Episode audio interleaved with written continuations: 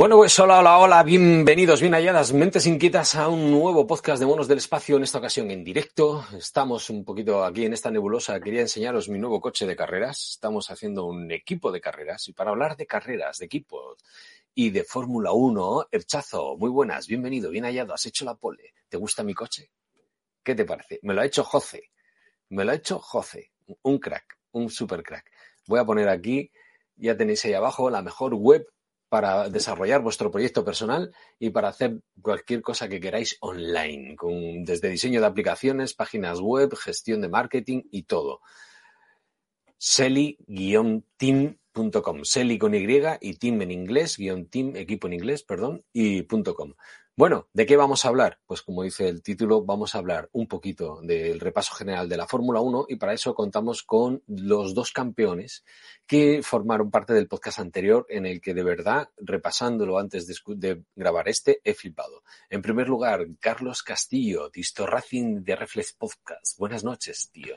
Buenas noches, José, ¿cómo estás? Bien, aquí empezando un poquito nervioso al principio, ya tú sabes cómo va esto. Aquí están sumándose de... Mira, el Chazo que ha hecho la pole, saludos, Choche, que se ha venido, Hello Mono, ahí, y Arula, muy buenas, ¿no? Aruya, Barcatu, perdón, en YouTube. No te vamos, a hablar, vamos a hablar de tu gran premio, ¿no? De mi gran premio. El de Monaco. El de Monaco. Sí, señor, muy bueno. No lo había pillado, tío.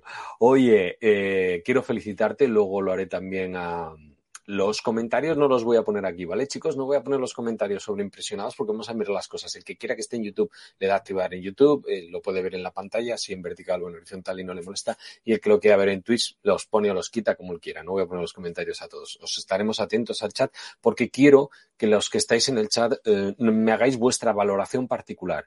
Quiero que me digáis cuál ha sido para vosotros, si seguís la Fórmula 1, el mejor, peor equipo piloto mejor piloto, peor piloto, mejor equipo, peor equipo. Si queréis os explicáis un poco más.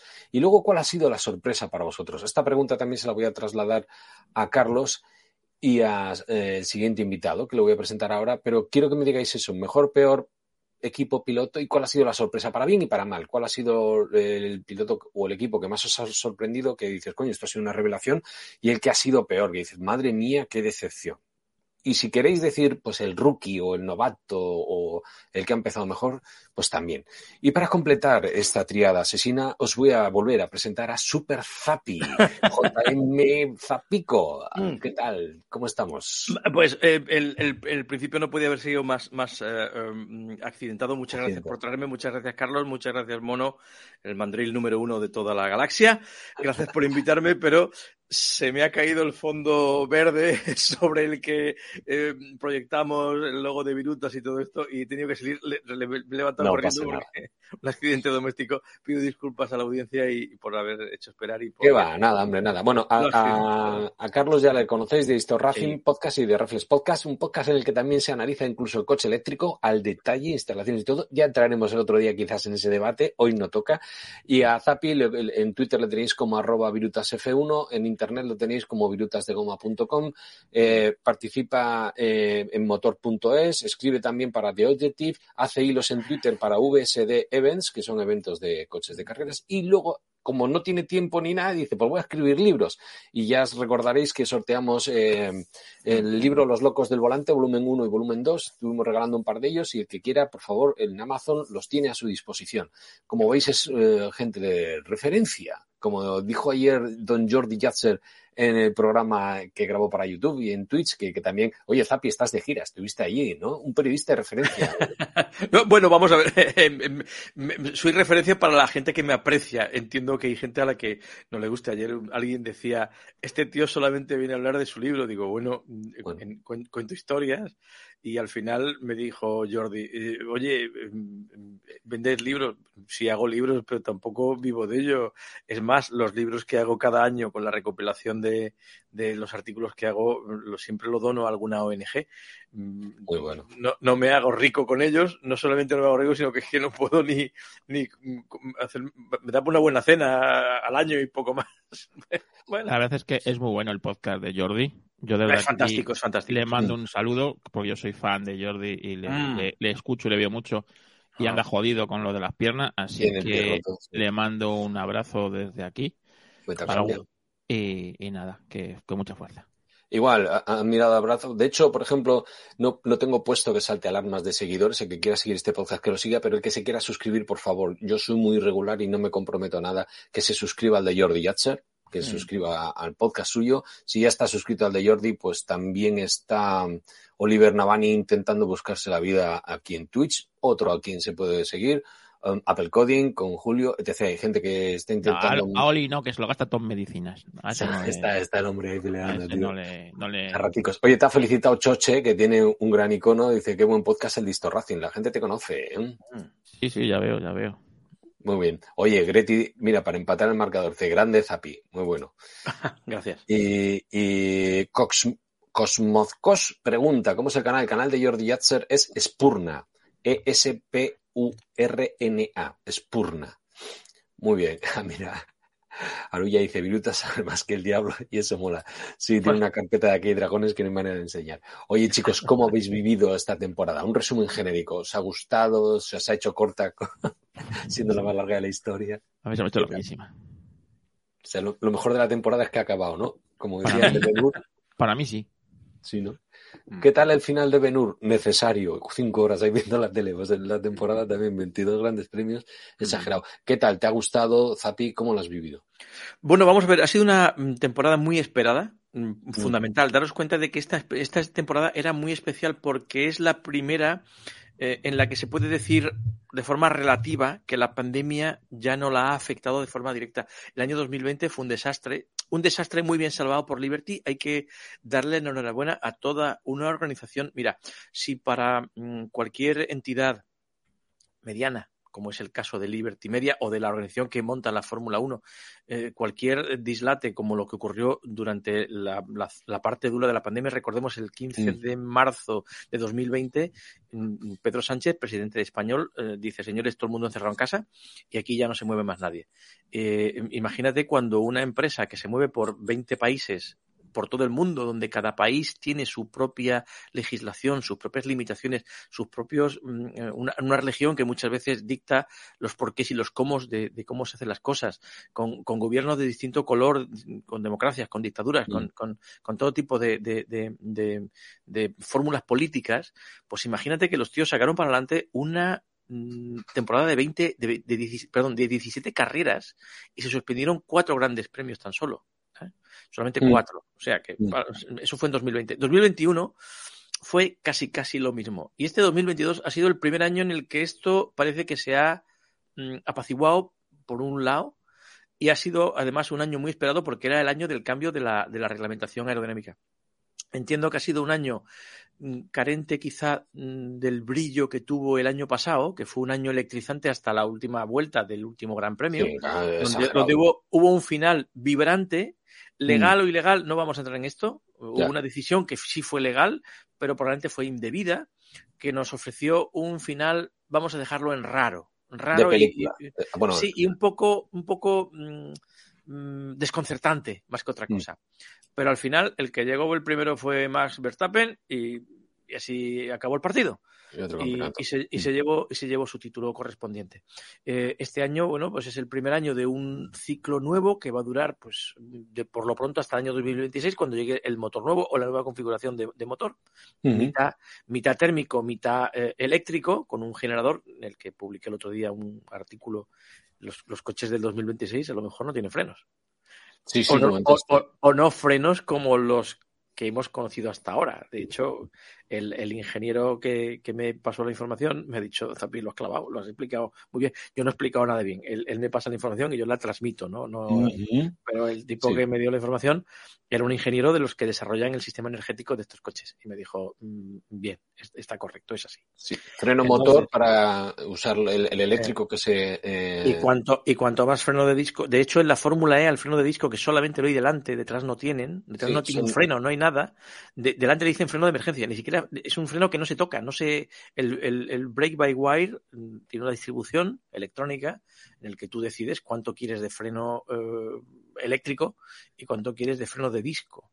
Y el freno de disco llegan, sin estrenar al final de la carrera porque no, no, recaudas energía de ahí.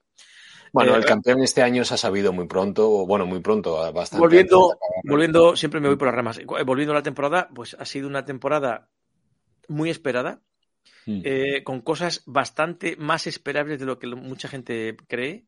Eh, alguna pequeña cosa inesperada, el proposing, la recuperación increíble de, de la gente de, de Mercedes, Mm. el, el déficit inicial de Mercedes, que era una cosa bastante increíble. Al final han dado con la tecla. Yo sospecho, sospecho que van a continuar con ese, con ese, esos pontones prácticamente invisibles que no están, no, no sé por dónde puñetas le meten aire a esos radiadores. No ha sido ninguna sorpresa que haya ganado Red Bull. Lo hablamos el año pasado, digo el año pasado. Sí, ¿Te acuerdas? sí, Lo hablamos. ahora hablamos de las predicciones. Os quiero felicitar a los dos. Pero ¿qué carreras son las que más os han gustado, Carlos? ¿A ti qué cuál te ha gustado? Porque luego se te ha hecho largo, las demás te han aburrido. No, pero es que, como ha dicho Zappi, el final de la temporada pasada ha ma- ha marcado mucho esta temporada. Mm. Vale. Para empezar, le costó el puesto al, al- Michael, Michael Massey. a Michael Michael Masi, que era el, el que, bueno, el, el di- el director de carrera, ¿no? Que había Bueno, cuidado, cuidado, cuidado. Le ha costado el puesto de Michael Massey el año pasado y este año a uno de los dos directores de carrera, al, al, al portugués, a Feitas. Al Freitas, eh, que en las últimas cuatro o cinco carreras, me parece que fue en Japón donde le quitaron de en medio. Sí, sí, sí. Sí, entonces ha quedado solamente Michael Stitch, es que no, ni, es que ni me sale el nombre, Stitch, el, el alemán. Es el que ha quedado. Este año, recordemos, había una norma normativa que en lugar de haber un director de carrera, hay dos. Yo creo que es un error. Pero entre ellos se lo han rifado y al final una tuya, una mía, una tuya, una mía, se lo iban rifando y tal. Y a, y a Freitas, que era un tipo de una eh, con una escarapela aquí de campeón del mundo de los jueces de pista y de directores de carrera, pues las últimas cuatro carreras se la, se la han cargado. O sea, no ha quedado muy claro qué va a pasar con él. Yo sospecho que un tío de, ese- de esa valía no abundan, no hay muchísimos. Eh, y creo que por una serie de eh, decisiones mm, mm, mal tomadas, pequeñas decisiones mal tomadas, no fueron catastróficas como si ocurrieron el año pasado. Creo que no deben cargarse a un tío. ¿Por qué? Bueno, errores los cometemos todos y desde luego mm, ejemplar su concurso a lo mejor no ha sido, pero mm, todo se trata de, de mejorar y de cambiar. Es un poco lo que le ha pasado a Binotto. Luego hablamos de Binotto. Curioso. Pues, Sí, pues eso, sí, sí, como me decías, eh. Mm. la temporada vino marcada por ese inicio, el cambio de normativa y el ahorro de costes. Y Sí. Sí. lo que ha marcado la temporada, sin duda, ahora visto, vis- visto la temporada entera, ha sido el ahorro de costes y para mal. Muy para mal. Uh, Nos ha, el ahorro de costes nos ha impedido ver luchas en pista, ver ciertas cosas que, que se veía, ¿vale? Y creo que no está ayudando ni al espectáculo. Y no nos olvidemos que la Fórmula 1 sobre todo es espectáculo, mm. Mi sospecha Y- es que el que se ha cargado a, a Binotto ha sido el ahorro de costes. El ahorro Luego de te, costes. luego Sí, te, sí, luego te Uh. expongo mi teoría.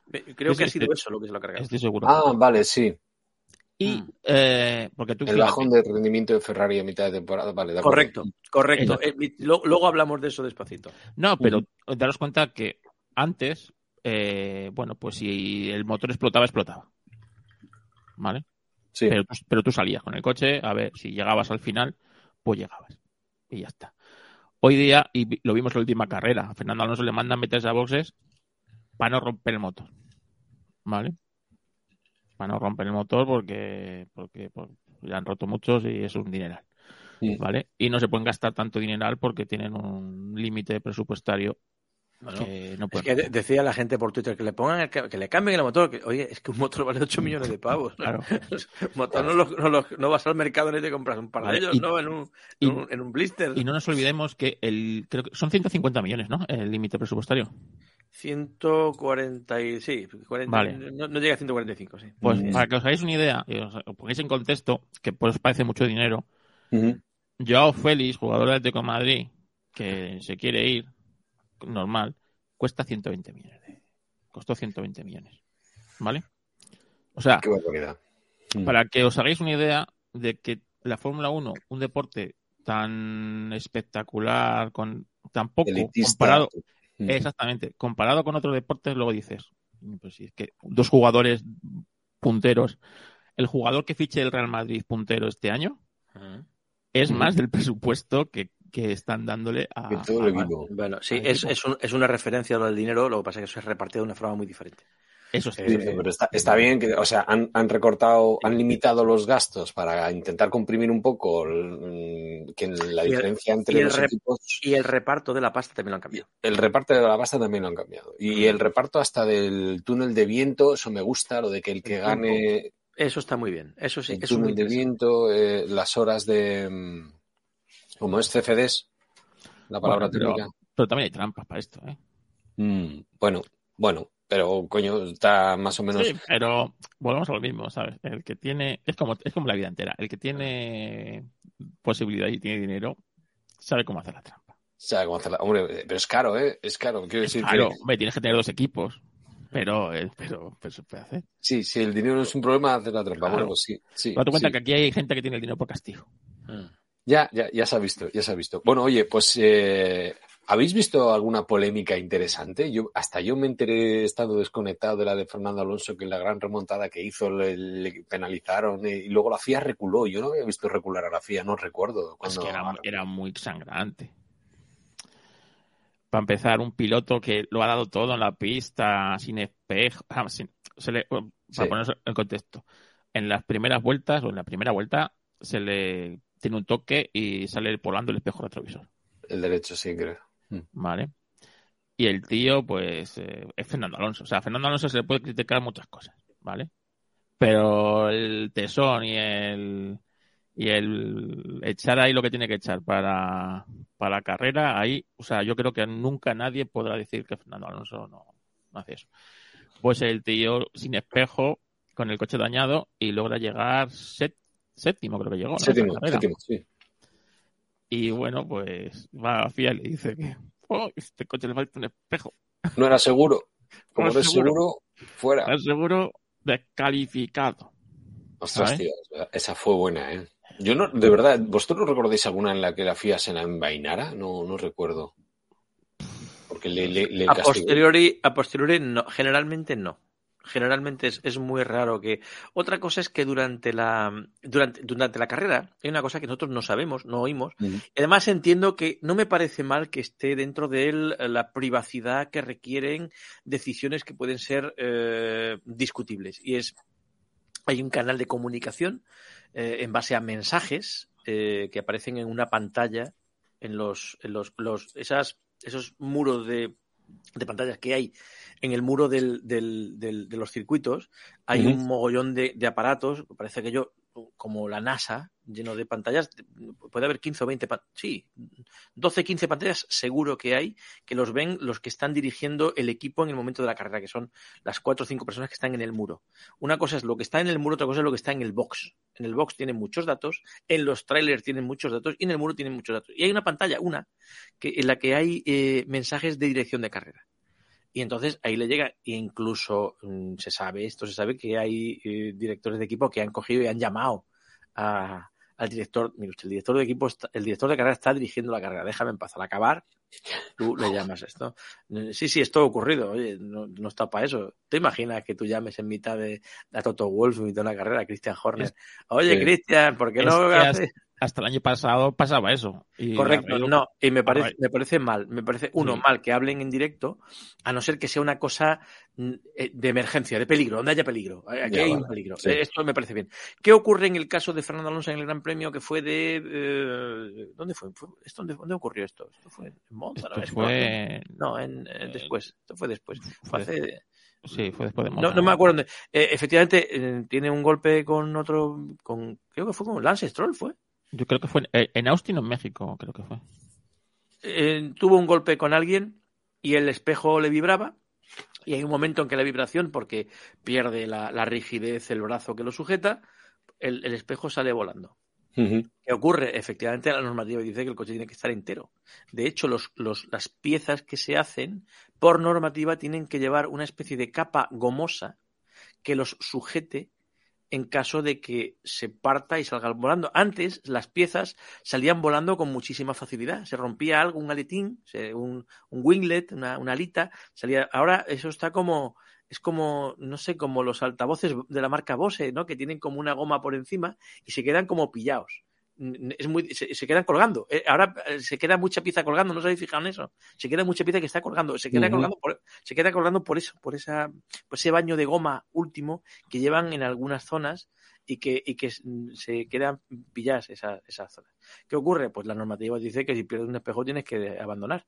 La pregunta es, ¿aplicaron la normativa? Sí. ¿Se aplicó correctamente? Bueno, la normativa dice que hay que hacer eso. La pregunta es, ¿se merece un tío que está luchando por un puesto en la zona de puntos, un personaje importante dentro del mundillo, que se mm. le coarte por una mamonada como es un espejo que no está? No que se vaya a caer y le vaya a pegar la cabeza a Felipe Massa, no, pues eso. Sino que, que ya se ha caído, ya, se ha, ya se, ha, se ha despojado de él y además es una pieza como mala pipa porque tú llegas, se te rompe una rueda y entras a boxes, te la cambian pero eso no se puede cambiar. Te pueden cambiar el casco, te pueden cambiar el morro delantero, te pueden cambiar, pero un espejo es, está hecho de tal manera que no, tiene sustitución. Entonces, yo creo que a lo mejor hay normativas que deberían. La ley de la ventaja que hay en el fútbol, ¿no? Te han hecho una falta, pero tú llevas el balón y vas corriendo, dices, bueno, pues tira para adelante y ya mm, no vamos a parar el juego, ¿no? No, vamos a parar el juego, ¿no? yo creo que esto, esto podría ser, ser algo que se pudiera aplicar, ¿no? Parecido. Oye, vamos a aplicar la norma, no sé si se ve bien, pero es la norma de las cinco, la estrella de cinco puntas que comentó Zapi en el, en el podcast pasado. Para ser campeón hace falta un presupuesto ganador, una plantilla estable experta, un ingeniero élite o alguien, un directivo que tenga, que esté en la élite, un jefe, un piloto, al menos un piloto ganador y un factor diferencial. Mm, con esa premisa hicimos una serie de predicciones bueno, hicisteis vosotros en el podcast anterior y yo repasándolo hoy me he quedado flipado. Dijisteis. ¿Ah, sí? No me jodas. Mi ecuación funciona. Parece, parece. No, me, no no la siguen, ¿por qué no la siguen? Ya sabe todo el mundo. Oye, comentasteis vosotros. Venga. Que a nadie le extrañe que Honda, que empezó con un motor de mierda, luego ha sido un poquito decente, ha pasado a estar eh, bien valorado, que el año que viene siga la progresión y Honda funcione. Bueno, esto, esto lo expliqué hace muchísimo tiempo. Vamos a ver. Primero, Carlos, discúlpame, no quiero fagocitar la, conversación. Esto es una conversación entre tres, no es un monólogo. No quiero que es un, trío, es un trío. Dale. correcto. Primero, em, eh, tú, eh, Mono, tú me sigues desde hace un montón de tiempo. Eh, ¿Recuerdas que cuando llegó Alonso a, a, McLaren Honda, cuando me preguntaba la gente, me decían, Virutas, ¿por qué dices que Alonso no va a ganar nada? Digo, porque no va a ganar nada no ves tú la que me dieron. Yo ofrecí un razonamiento. El razonamiento era muy sencillo.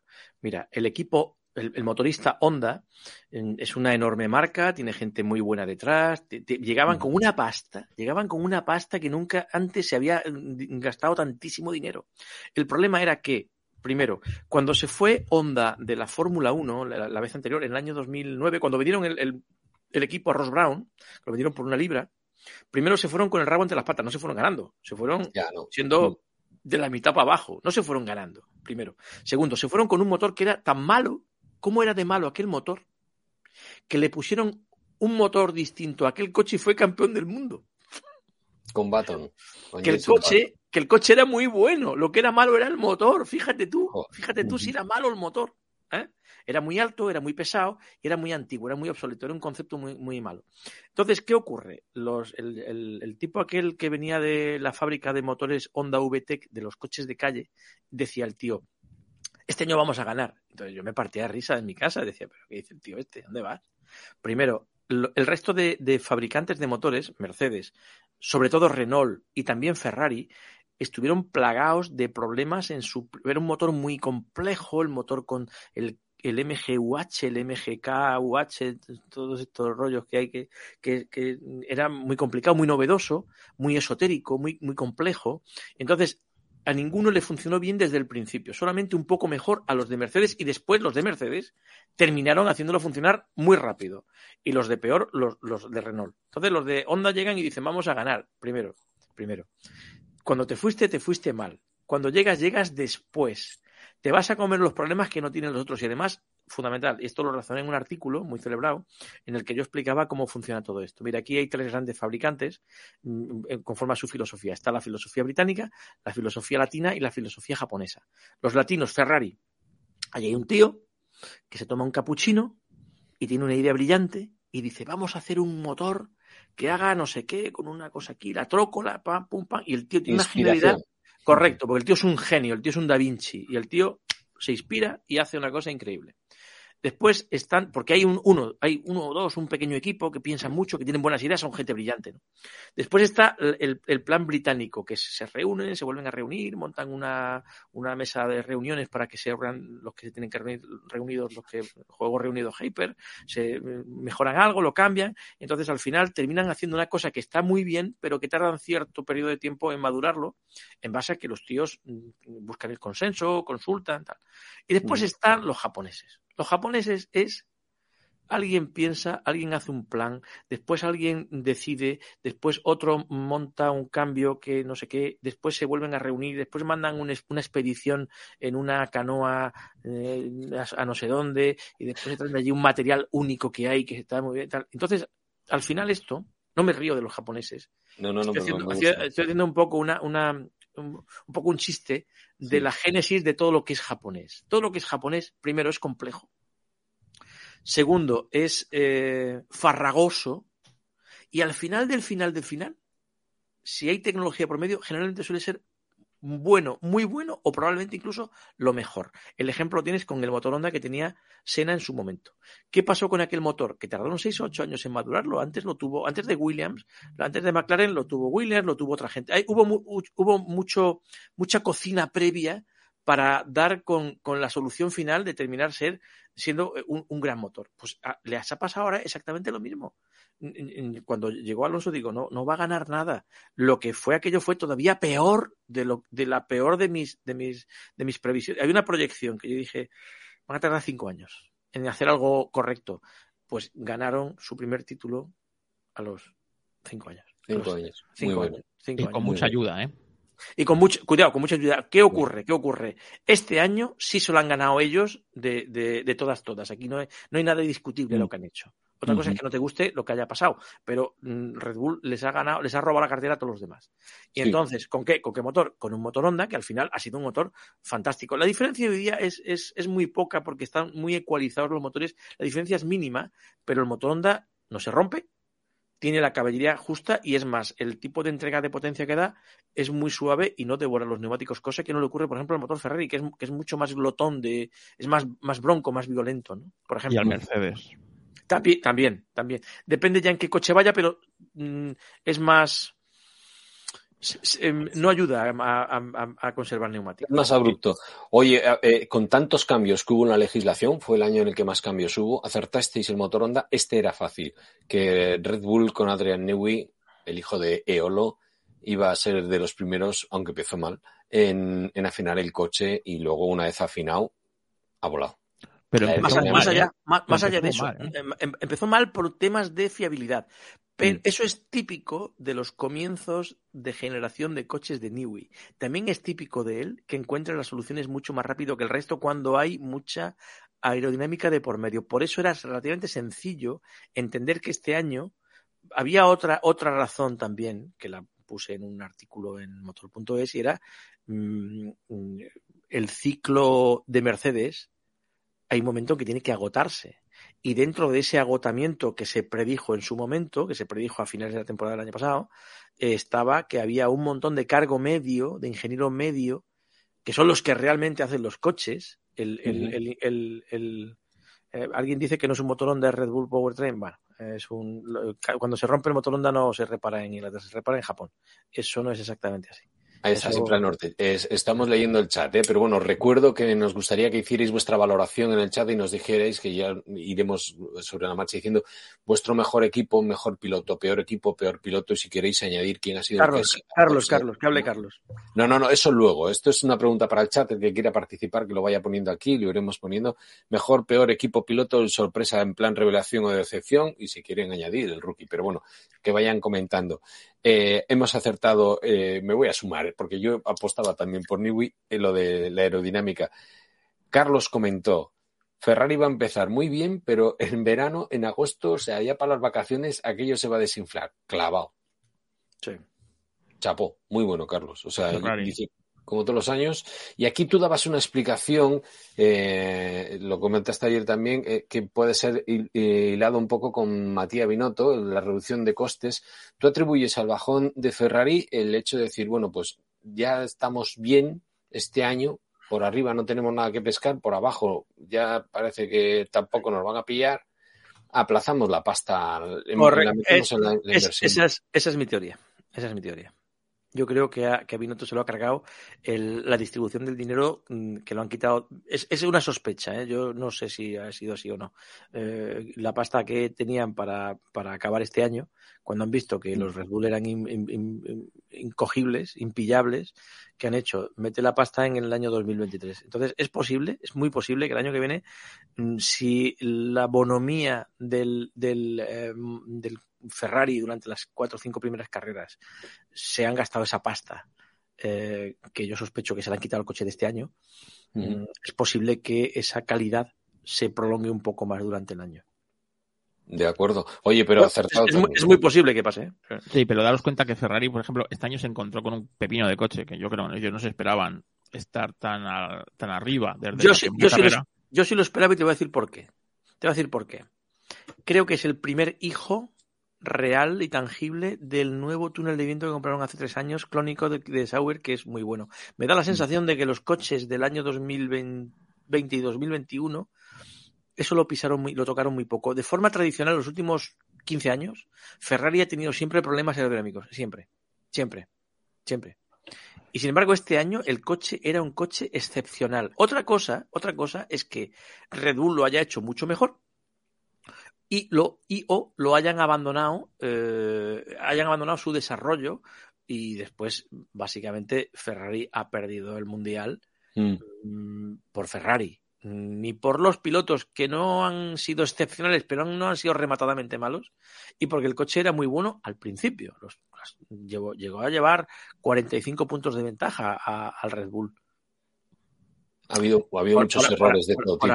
sí en Ferrari. A Carlos le costó mucho hacerse al coche. Este, la primera mitad de temporada de Carlos fue muy mala hasta que se hizo al coche. Una vez que se hizo al coche, sí. superó claramente a, Leclerc en, numerosas ocasiones. Sobre Carlos Sainz también habéis lanzado un, vaticinio que ahora comentaré, pero no es un poco injusto que echen a Matías Binotto, que ahora que, que dice atraso la pasta para el coche el año que viene, el coche el año que viene es de él.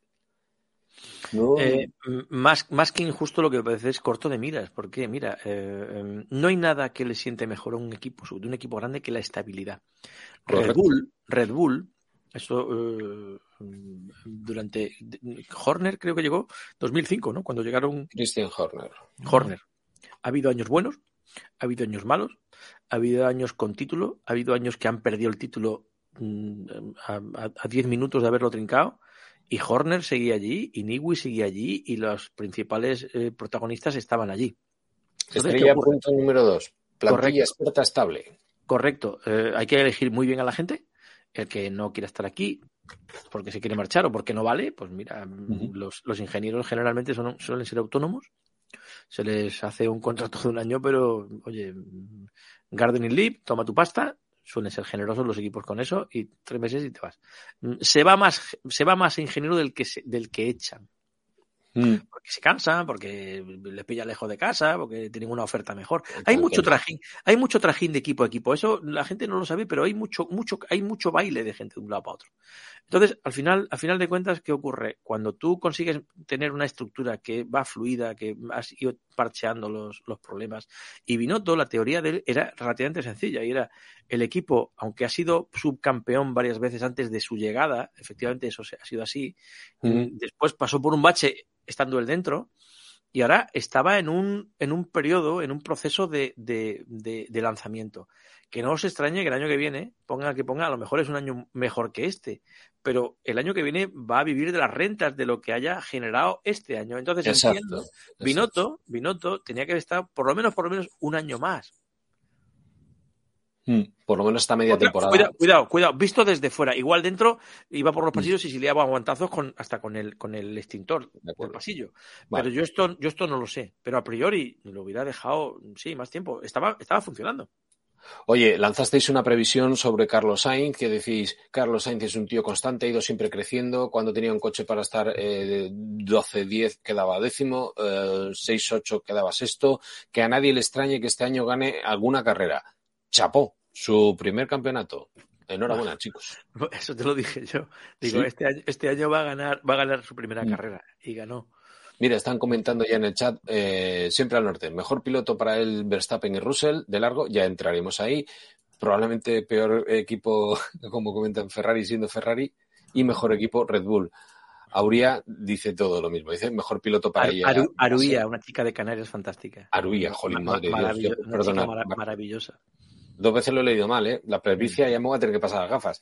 Aruía, mejor piloto Russell, el peor equipo Ferrari y sus estrategias esotéricas. Muy Mm. bien. Y el peor piloto Hamilton. Ahora vamos a entrar con eso. De que ha perdido Bueno, contra un Sí, novato sí, con el mismo sí, coche. sí no, sí, Sí. no. No entres a trapo, no entres a trapo porque voy a decir otra predicción. El año, el podcast anterior decís, bueno, Ricciardo me ha decepcionado el año pasado, yo no lo veo como piloto, pues eh, y este año tampoco lo veo mejor. Pues el año pasado mal, este año Te, te lo dije, te lo dije el año pasado. Es- Este año, eh, el, mira, un piloto, por norma general, el primer, en- de, un, de un equipo de la mitad para arriba, suele haber más paridad entre los pilotos que de la mitad para abajo. Hay, bueno, mira, eh, en, en Williams este año ha estado eh, Albon y Latifi. La diferencia era grande. Vamos a dejarlo ahí, ¿de acuerdo? Sin embargo, en los pilotos de, de la mitad de la parrilla hacia arriba, suele haber mm, tres, cuatro décimas, dos décimas, tres décimas eh, en, en- en por vuelta.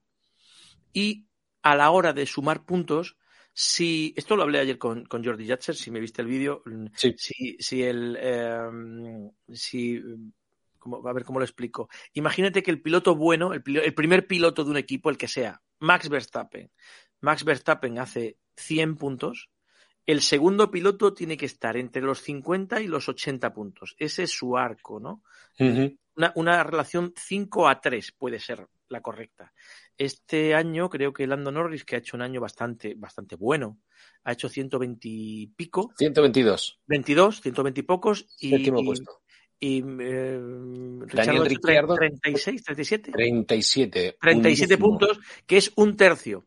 Mira, si hubiera hecho esos dos tercios de puntos, si en vez de 37 hubiera hecho el doble, 70, 70 que es mm, mm, casi la mitad de su compañero, eh, McLaren hubiera estado cuarto y no Alpine. Alpine ha estado quinto, han quedado cuartos, han avanzado un puesto gracias a Alpine, que también hay que decirlo, pero sobre Sí. todo gracias al error, a la, al- al- al- a la falta de eficacia, no de McLaren, sino de Richardo, que es De el que le ha, sí. ese cambio, ese salto, ese cuarto o quinto, le ha costado a McLaren 11 millones de pavos. Sí, porque McLaren se ha quedado con 159 puntos y Alpine 173, Son evidentemente. que 14, la 14 parrilla- 14 puntos de diferencia. Bueno, pues Mm. ese salto, que si, si Richardo hubiera hecho los 30 puntos que se le supone que debería haber conseguido, hubiera estado McLaren por encima de Alpine.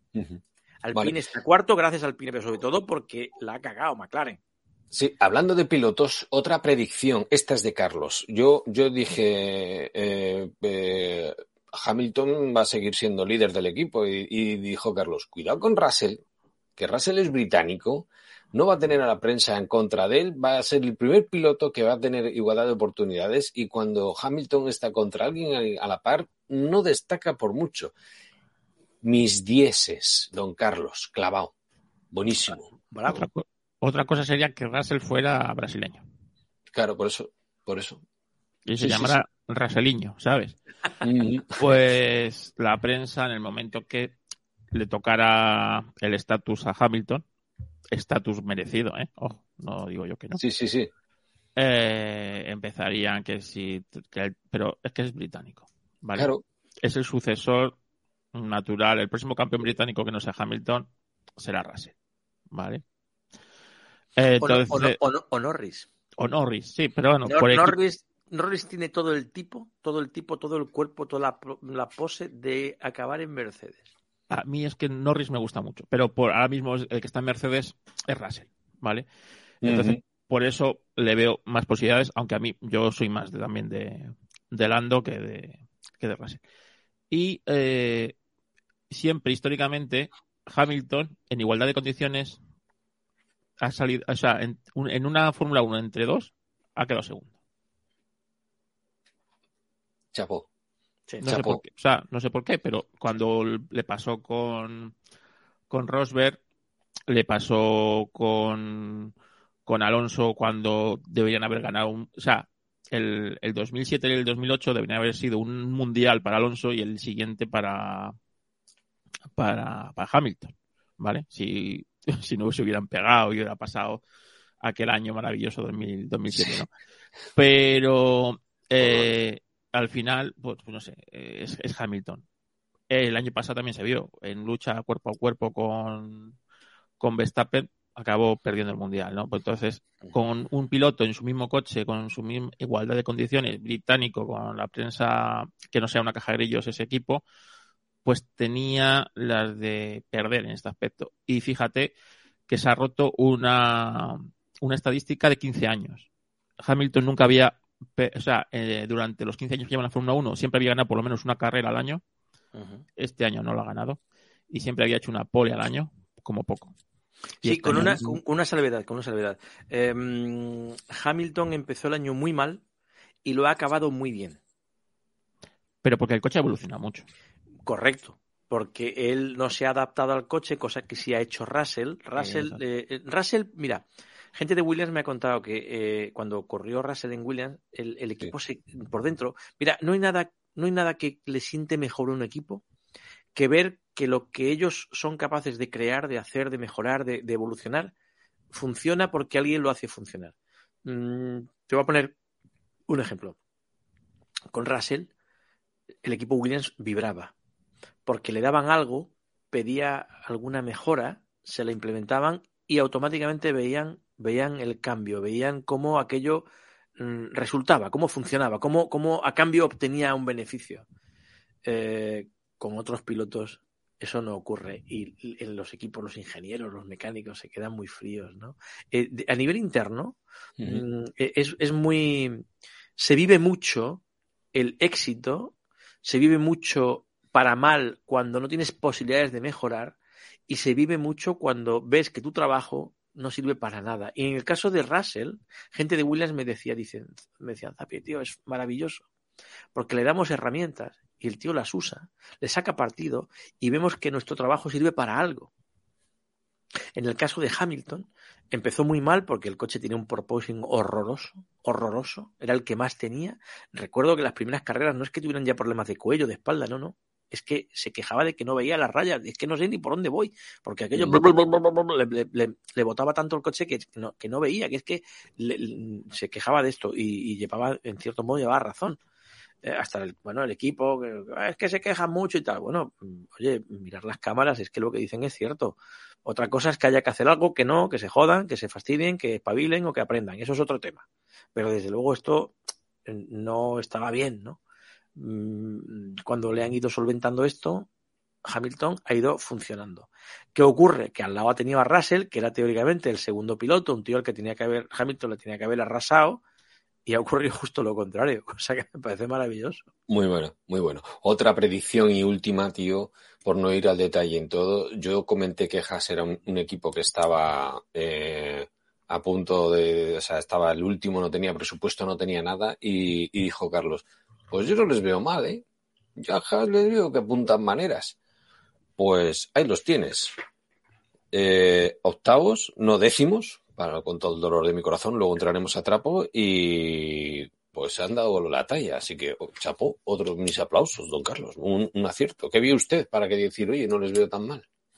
Pues eh, la verdad es que es un equipo que a lo tonto, a lo tonto, calladito, calladito, siempre va paso a paso, ¿no? Y le fallan los pilotos. Sí. Este año tuvieron, tuvieron la suerte de que Magnussen volvió y volvió como... Muy bien, muy bien. Sí, Muy pero bien. que yo creo que el año ese que estuvo fuera vio el frío, que se está fuera de Fórmula 1, y Mm. volvió sin las me ha- tonterías. me ha sorprendido Magnussen me ha eh, mucho este año. A mí, a- a mí también, para bien, ¿no? Y volvió Sí. sin esas tonterías. Acuérdate, cuando estaba con Grosjean y estaban, pues parecían Alonso y, y Ocon de este año, ¿sabes? Ah. Lo- su única preocupación era que el otro no le adelantara, ¿sabes? Y si pasaba un Williams le daba igual, mientras no pasara el Haas. ¿vale? Mm. Y con eso perdían puntos, perdían clasificación, perdían, perdían la vida. Y al equipo le, cos- le costó muchísimos puntos y muchísimo dinero. Y este año por lo, han tenido a, a, a Magnussen bastante bien. Y a y es una de las decepciones del año. ¿Vale? El apellido de Schumacher pesa abre mucho, puertas. Mm. pero, Mm. pero, pero también pesa.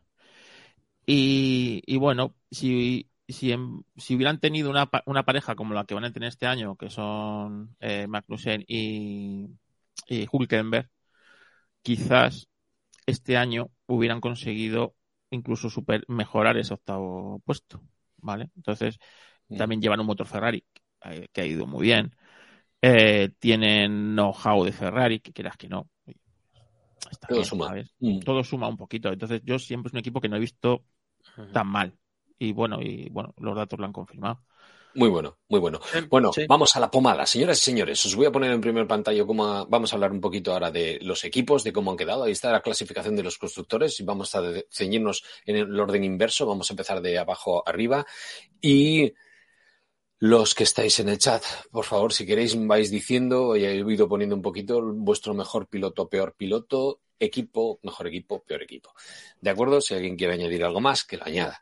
Pero bueno, empezamos con todo el dolor, dolor de mi corazón, mi, mi- mi equipo de, de la infancia. Yo, yo, yo, ¿Qué ha pasado? Williams, décimo, tío. Décimo, ocho Pues que cuando corres con un solo piloto pasan estas cosas. Claro, pues es, es- es- La Tifi, la Tifi ha sido un desastre. Mira, mira, mira que me cuesta darle palos a los, a los pilotos. Mira, para mí los pilotos son. Esto es un circo y los pilotos son los payasos. Pero los payasos no quiere decir que son los, los que hacen el memo y los que hacen el tonto. Son los tíos que se juegan el bigote, desde el que gana hasta que llega el último, todos se juegan el mismo bigote en las mismas curvas. Se merecen todo el respeto del mundo.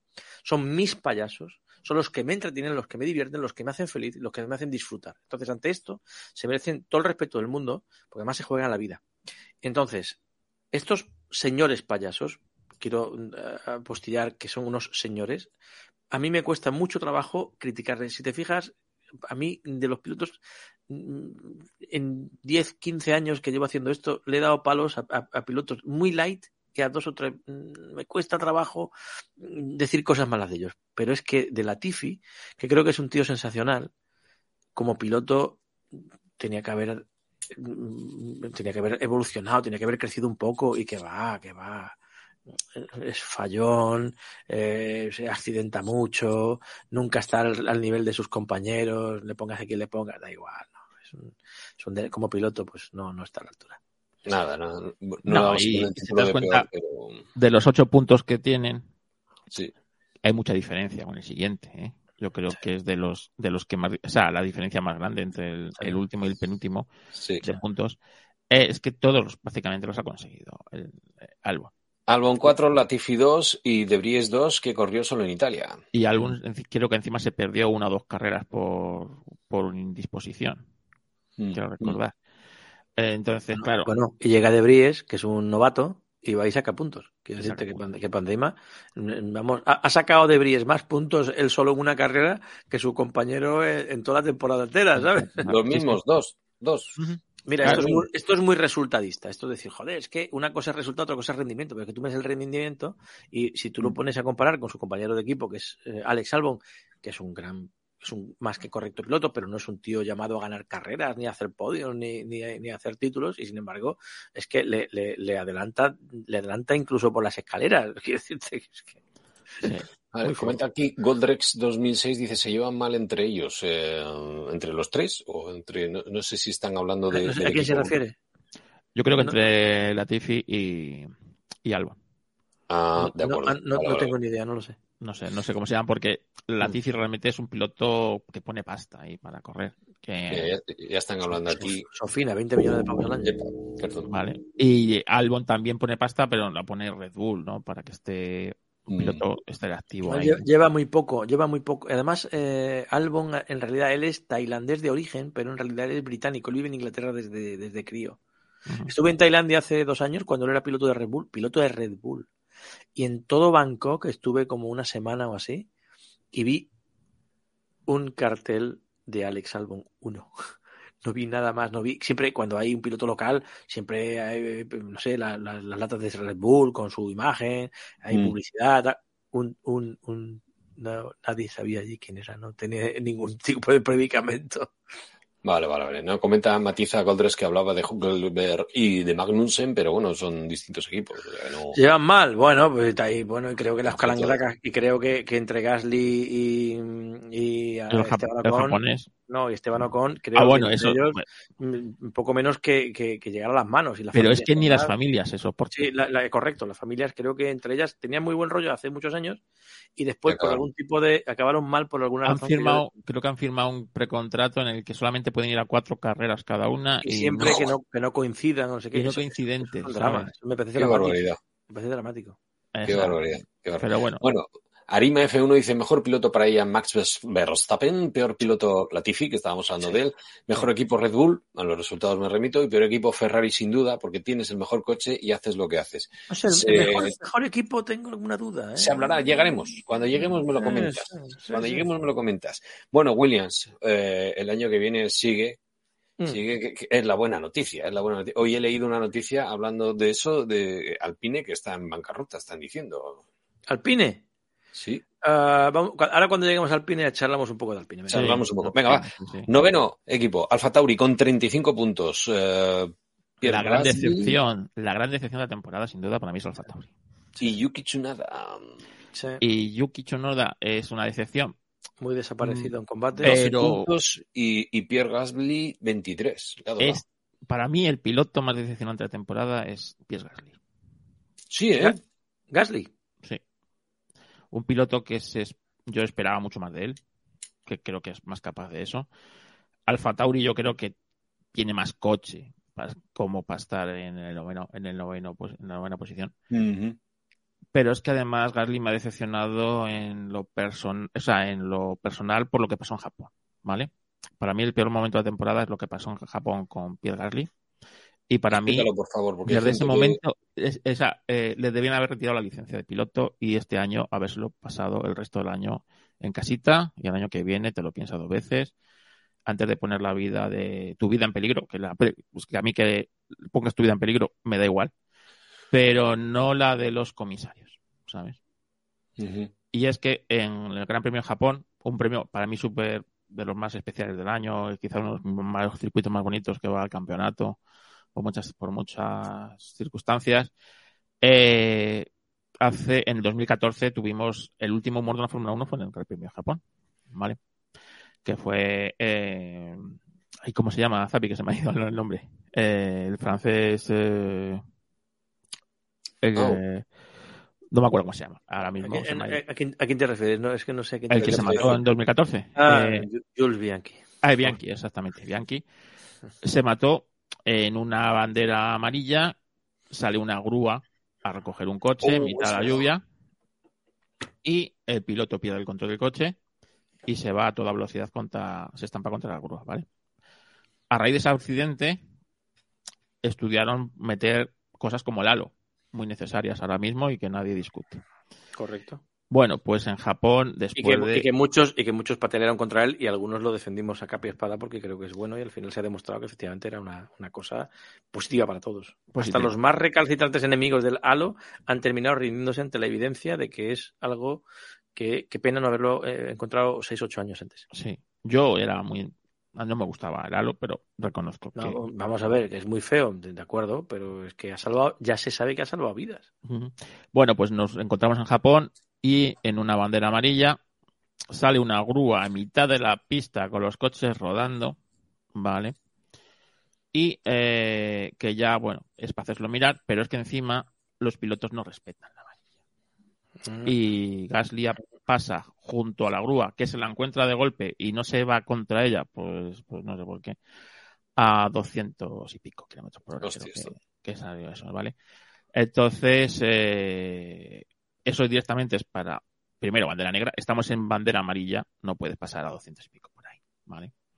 Y segundo, que tú pongas tu, tu, vida en peligro es grave, pero que no tengas el más mínimo respeto por la vida de los comisarios que están por, que están por ahí, o que puede, o sea, estamos bajo bandera amarilla, te puedes encontrar cualquier cosa en la pista.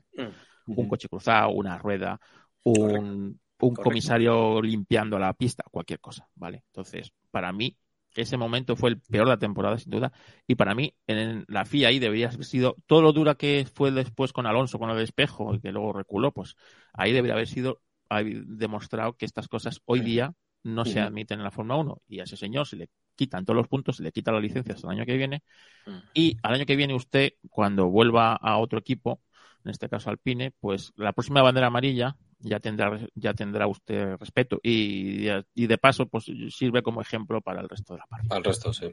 Fuera superlicencia y a tomar por saco. Bueno, pues Alfa Tauri con 35 puntos, saltamos a Haas con 37, dos puntitos. Kevin Magnussen hizo 25 y Mick Schumacher 12. Decimotercero y decimosexto. ¿Cómo los habéis visto, chicos? Que hable Carlos, que sabe más de Haas que yo. Yo Haas lo he visto, lo he visto bien, lo he visto bastante bien. Es un equipo que con los pocos recursos que tiene los suele aprovechar bien. Sus pilotos, Sí, sí, sí. Es, y mira, e, es, es muy importante. Los, no solamente los pilotos tienen que ser eficientes, también los equipos tienen que ser eficientes. Y entonces, eh, esto es una teoría muy personal en la que mm, puedo estar equivocado, pero generalmente aquí hay dos, hay dos categorías dentro de esta. El- en la categoría de los presupuestos hay tres equipos fundamentales que están arriba del todo, que son Red Bull, Ferrari y Mercedes, que juegan su propia liga. El resto, el resto, si te fijas, casi siempre suele haber un paralelismo muy marcado entre el presupuesto y la posición en la tabla. Arriba del todo no. Ahí ya entran otros elementos. Con más pastabas, mejor. Pero mm, el empate técnico entre los, el grupo de la muerte, que son los que están arriba del todo, eso mm, a veces depende de la pasta y a veces no. Un ingeniero jefe equivocado no tiene nada que ver con el dinero y sin embargo puede cagarla con, con el mejor de los presupuestos. Sin embargo, si empiezas a bajar por la tabla abajo, siempre suele haber un paralelismo bastante notable entre dinero y posición. Y entonces, eh, si te fijas, eh, Alpine y McLaren se gastaban los dos prácticamente lo mismo, 250 millones de euros es lo que está por ahí mm, registrado, y, se- y mismo presupuesto, mismos resultados. Hay, hay un, y, sin embargo, Haas tiene menos pasta que Alfa Tauri, que se sabe, y les ha superado. Eso es señal de que han aprovechado muy bien lo que tienen. La eficiencia, eso es y a pesar de, de, de Mick Schumacher, que le ha costado bastantes puntos al equipo, y ha tenido errores muy, muy, muy garrafales, ¿no? De, pues eso, salirse solo en, en clasificaciones. eh, Mónaco, ¿no? En Mónaco se dio una castaña que sí. partió el coche en dos. Claro, de eh, bueno, el coche en dos, que digas que no, eso son muchos recursos que le quitas al equipo. Eso, no solo- eh, eso le costó un chasis de Fórmula 1, vale 700.000 pavos. eh, si el motor no está tocado, cuidadito. Y después, entre periféricos, llantas, no sé tal, una hostia de ese tipo, los dos millones en materiales se lo lleva fácil, ¿eh? Dos, tres millones fácil. Joder. ¿vale? Más luego tener al equipo haciendo eso y no haciendo otras cosas. Bueno, Otras eh, cosas. claro, claro. Hablamos de materiales, eh. Cuidado. la eh, oportunidad lo- perdida, lo- sí, el tiempo Lo he dejado muy claro. Materiales, después las horas, hombre, eso es otra cosa. Claro, Bueno, pues dejas que estaba ahí con 37 puntos, ya hay un salto cuantitativo y tenemos un empate séptimo Aston Martin con Sebastián Vettel que se va, Lance Stroll y Nico Huckelberg. Y bueno, pues lo he puesto por poner porque el hombre. Mira, Bueno, de, ¿cómo esto te- habéis visto? de esto- de Aston Martin te puedo contar cosas. Mira, eh, Aston Martin comenzó el año no mal, no, peor que mal. Mm. Eh, te puedo contar, la segunda carrera fue la de eh, eh, Arabia Saudí. ¿Fue la segunda Sí. carrera? Sí, en la segunda, esto me lo cuenta alguien de dentro. Por lo visto, el sábado, el sábado, por ey, ese teléfono que está sonando por ahí. No, es, es, es Minas que se apaga a las 11 de la noche. Lo he oído en Málaga, fíjate. Mira, eh, eh, teletransportaros a Gran Premio de Arabia Saudí, sábado por la noche, 7 de la tarde, 6 de la tarde, 7 de la tarde. Entra dando grandes zancadas eh, el Lawrence Stroll, dueño del equipo, que es un tipo que se puede escribir un libro de él, de las cosas que hace dentro de los equipos. Llega el tío y dice, "Bueno, me va a cagar muerto de todos vosotros, que la madre os parió, eh, venid para acá. Entonces todo el equipo entero salen, dejad lo que estoy haciendo, venid para acá. Por lo visto quedaron el 18 y el 19. Eh, No, no recuerdo el dato, hablo un poco de memoria, igual son 17 y 18, 18 y 19 o 19 y 20, que al, al final del todo. Y entonces creo que el tío, me va a cagar los muertos, como esto sigue así, vendo el equipo. Hostia. Sí, eso, esa frase se oyó en eh, Arabia Saudí año 2022. Entonces los tíos allí encabronados todos, esto hay que mejorarlo, hay que cambiarlo, vamos a ver por dónde vamos a salir, a ver qué es lo que podemos hacer, y al final, cuando fichan a Fernando Alonso, se anuncia el fichaje de Aston Martin hace, no sé, pues faltaban cuatro o cinco carreras. Fue, no, fue sobre, sobre agosto, me parece, fue. ¿Agosto fue? No me, no me acuerdo, faltaba, faltaba menos de la mitad menos de la mitad. Estaba, el equipo estaba, da igual, estaba noveno. y te digo da igual porque noveno estaba, estaba faltando tres carreras. Eh, fue, fue hasta eh, Estados Unidos, eh, Aston Martin estaba noveno, novenos. Novenos es penúltimo. O sea, el farolillo rojo no te lo llevas de chiripa. Y entonces, menos mal que al final han recuperado un poco. Y la previsión lógica, conforme a los 255 millones de euros que creo que tiene el presupuesto, eh, es que quedasen quintos sextos. Si mm, equiparamos presupuesto con, posición. Cuando han quedado por debajo de esto es porque han sido ineficientes. Y evidentemente aquí hay un problema básico y es, vamos a dejarlo en que los pilotos han funcionado debidamente, vamos a dejarlo ahí. Pues evidentemente el coche pues no ha sido lo que ellos esperaban. Pero ya yo a mi perro muchas veces le digo, eres más vago que el diseñador de Aston Martin. los hay más bajos, los hay más vagos, el, que le pone el nombre a los Audis, ¿no? ¿Por qué? Porque si os acordáis, el Aston Martin era un coche pues, pues muy malo, muy malo. Pero en Miami se presentaron con un Red Bull pintado de, pintado de, verde. este tipo de comentarios suele sentar muy mal en los equipos, entre los ingenieros y demás. cuidado, cuidado, que, no, te digo yo que sea verdad o que sea mentira, no. y la gente, les duele. Y la gente dijo, pero, pero ¿qué cojones? Cogieron el coche y dijeron, pero si esto es un, esto es un Red Bull. Esto es un Red Bull. Han cogido el diseño del Red Bull. Ellos se, saben que se equivocaron en el diseño y lo vieron rápidamente. Y como digo yo, el diseñador dijo, pues, pues, ¿para qué? Vamos a coger, ¿cuál es el mejor, el que, el le parte la pana? El Red Bull. Pues venga, pilla el Red Bull, haz así el esbozo. Eh, te, hago, una pregunta. ¿Tú estás seguro que eso lo parió, esa idea, la parió el diseñador del coche? ¿El no, porque yo vi, ayer el, programa de, de Zappi con Jordi Yatzer, canal Spurna, y dijo, ponme un agujero ahí en el morro. ¿Y quién lo dijo? ¿Quién le dijo al, al diseñador ingeniero jefe. Laurence Stroll. Claro que sí, si Laurence Stroll es como, Jesús Gil de los. correcto, correcto, correcto, correcto. Y hay cosas que directamente no se pueden ni contar. claro, y, y, yo creo que ese coche, fíjate, de repente en la carrera 4, pues tiene ese coche y, claro, tiene que empezar a conocer el coche ese. Para empezar, pues mm. es, un, es, un, es un invento y lleva un motor que tampoco lleva el Red Bull, lleva un motor Mercedes con las características que tiene el motor Mercedes, que son muy distintas a la de, a de Honda. Y bueno, pues yo creo que han estado durante toda esta temporada intentando conocer al coche, ¿vale? O sea, ver pues por dónde evolucionar esto, evolucionar lo otro, y por eso al final de años cuando han empezado a ver los resultados, ¿vale? Porque han empezado pues con un déficit importante. Luego, eh, Vettel yo creo que ha estado bastante bien este año. Le ha doblado a. Sobre todo cuando ha dicho que se retira. O sea, cuando ya ha perdido la presión esta de decir, mira, voy a retirar, ¿vale? Y ha empezado a disfrutar de la conducción del coche y se ha notado. Sí, sí, sí, correcto. En cuanto a los resultados, con un pequeño problema. Eh, Sebastián Vettel hace una cosa que es muy popular. Estar en contra de lo que él diga me va a hacer impopular y no va a gustar lo que yo voy a decir pero eh, hay un momento en que te das cuenta de que Vettel ya no está en la competición. No está subido en su coche y efectivamente, como tú dices, ha hecho un año más que correcto, mm, por encima de lo, de lo que de lo que se podría esperar quizá de él con ese coche y en ese equipo, pero mm, mm, le ha dado por ser eh, súper ecologista, cosa que está estupendo. Yo me caso con sus ideas, gracias. Además creo que está muy bien. Va a la BBC a una, tertulia para hablar de, la ecología, llega a Miami y dice que el, Gran Premio de 2050 va a ser bajo el agua, eh, ahora se ha metido a apicultor con unas abejas, con no sé qué. Eh, eh, todo eso es, eso es, es muy guay, eso está muy bien y hay que agradecérselo. Pero cuando los pilotos empiezan a poner su cabeza fuera del circuito, fuera de su concentración última y en principio es cuando empiezan a, cuando empiezan a derrapar. Los, pilotos de Fórmula 1, primero, se están jugando la vida, punto número uno. Segundo, están compitiendo contra gente que es muy buena a 350 kilómetros por hora. Si su cuerpo, su alma y todo esto no está metido de forma más. Mira, ¿sabes por qué ganaba Alonso cuando ganaba? ¿O por qué ganaba Schumacher cuando ganaba? Porque era un.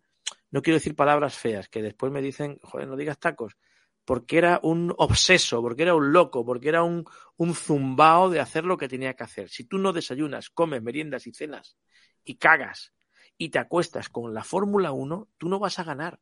¿Por qué? Porque el de al lado lo va a hacer y ese te va a ganar. Y entonces Vettel, respetuosísimo, una bellísima persona con el que he tratado, tengo fotos hechas con él, le, le he dado mis libros, me ha dado las gracias, me ha dado la mano, gracias. No, no, no, no tiene ni puta idea de quién soy. No, sabe quién soy. Tengo un zumbao español que me trae un libro mm. aquí conmigo en la portada y tal. Creo, creo que tengo. Mira, tengo. Fíjate, esto es casual. Esto, el, un libro en el que le puse la portada. Además, este libro. Me parece que fue uno de los primeros libros benéficos que hice. Este libro es benéfico. Eh, todo lo que saqué con él lo, lo regalé a una ONG de bueno, gente con cáncer. Y, y, este libro en concreto le tuve que meter una, una portada que era, eh, tuve que hablar con un, con un diseñador amigo mío que me hizo la, porta, la misma portada, pero con él, con este mono, pero pintado de rojo, porque fue el año que fichó por Ferrari. Entonces me daba vergüenza llevarle el libro y él de Red Bull. Eh, de, de, hecho, el libro, digo, esto se lo llevo recién fichado por, por Ferrari y me lo tira a la cabeza. Entonces tuvo que, que un, un, amiguete tuvo que modificarlo para que no sería Red Bull y que la portada fuera la misma, ¿no? Fue como una especie de camisa que le, que le envolvió. Bueno. Eh, eh, en lo humano es maravilloso, gracias. Pero entiendo que cuando tú quieres ganar la Fórmula 1, tienes que ser un zumbao, un loco y un majadero de todo lo que allí ocurre. Uh -huh. eh, si no haces eso, te van a devorar. Pero esto, esto ha sido así históricamente. O sea, si siempre, os, os siempre. Imagináis... Entonces, Vettel, oye, lo, lo, lo, que tú dices, perfecto. Alonso, Vettel ha hecho un año mejor de lo que se pudiera esperar. No por él, sino por él, por el rendimiento, por el coche que tenía, porque mm. Aston Martin es un equipo que está en, en, en, en, en automontaje, se está auto, autorregenerando, se está creando. Eh, pero si quieres dar zancadas y no pasitos, tienes que estar muy metido en lo que tienes que estar. Y este mm. estaba ya afuera de otra vez, este estaba ya con las abejas, estaba ya con, con, la ecología, con todo esto, que está muy bien también, pero ya no estás, ya no estás en lo que tienes que estar. ¿eh? Ya, pues uno de los, estás sesionado. De los, de los momentos más bonitos de la temporada se vivió en la última carrera y fue al a, maravilloso, maravilloso. Cuando Alonso va en su coche en la salida y le dice, no te preocupes, no te preocupes por tira, mí. Tira, y, tira que... y no te preocupes para nada por mí. O sea, que disfruta de tu última salida, de tu última carrera de la Fórmula 1. O sea, solamente, o sea, dos, dos campeones del mundo que se han dado hostias hasta en el carnet de identidad. Mm. Que han, os acordaros del año 2010 y del año 2012, por ejemplo, ¿vale? Mm. Y que yo soy, estoy seguro que Alonso se ha cagado en, en Vettel. No la, muela, la muela, la muela, Joder, la muela. Y mm. tal. Y ese respeto de los campeones, el Alonso decir, oyes, o sea, tú disfruta, que Alonso se estaba jugando también los puntos con Alpine, con, con McLaren, o sea, que, que realmente había cosas en juego, ¿eh? Y, y aquí Alonso no, o sea, que Alonso no lo adelanta ni en el carrito, ni nadie con el carrito del Mercadona, ¿sabes? O sea, pues ese momento a mí, joder, entonces son de estos que dices, joder, pues toda, o sea, todavía creo en la humanidad, ¿no? Y en, mm. en la Fórmula 1. Hay posibilidades. Oye, si, si Vettel estaba fuera, Stroll, ¿dónde está? El, ¿Dónde está con su padre? Con su padre. 18 puntos. Stroll, 37 Vettel. El, el, el, coche de papá, el equipo a, de papá. A mí siempre, mi padre me ha dicho, me sale más caro que un hijo tonto. Lo dijiste del otro. y está en ello, tío. Está y en este ello. padre debe estar diciendo todos los días, madre de Dios, pero. pero sí, sí, la culpa de los demás.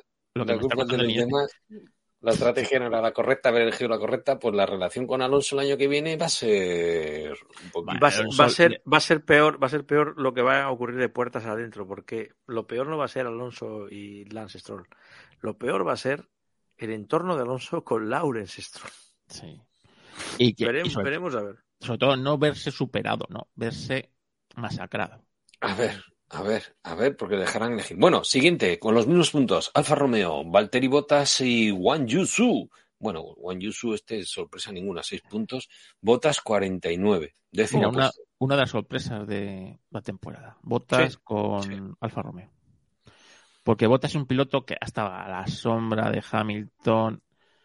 Eh, aguantando carros y carretas con, en el equipo, siempre a la sombra. Parecía que cuando hacía algo era porque Hamilton le había dejado hacerlo. ¿sabes? Cuando ganaba una carrera es porque Hamilton ya no necesitaba ganar una carrera. Ya. Y tal. Y oyes, pues ha venido a un equipo Alfa Romeo con un motor Ferrari que no tiene nada que ver con lo que ha conducido. Un equipo muy inferior, o sea, en medios, en todo, ¿no? Muy... Y el tío ha dado la talla, ha estado ahí sacando los puntos al equipo, ha tenido muy buenas actuaciones en muchas carreras. En clasificación ha estado muy por encima, yo creo que del coche. Y para mí es una de las sorpresas gratas de la temporada, ver a, ver a un piloto defenestrado prácticamente, como era Bottas, eh, ahí en un equipo, o sea, haciéndose valer realmente, ¿no? Es decir, lo que ha dicho antes Zapi, que son mis payasos, pero que, aquí no hay ninguno malo, ¿eh? O sea, hasta... Eh... No, pero el, valor de Alfa Romeo ha sido, ha sido Botas porque el chino ha hecho 6 puntos y él 49. Sí, sí. O sea, de los Además, 55, 49.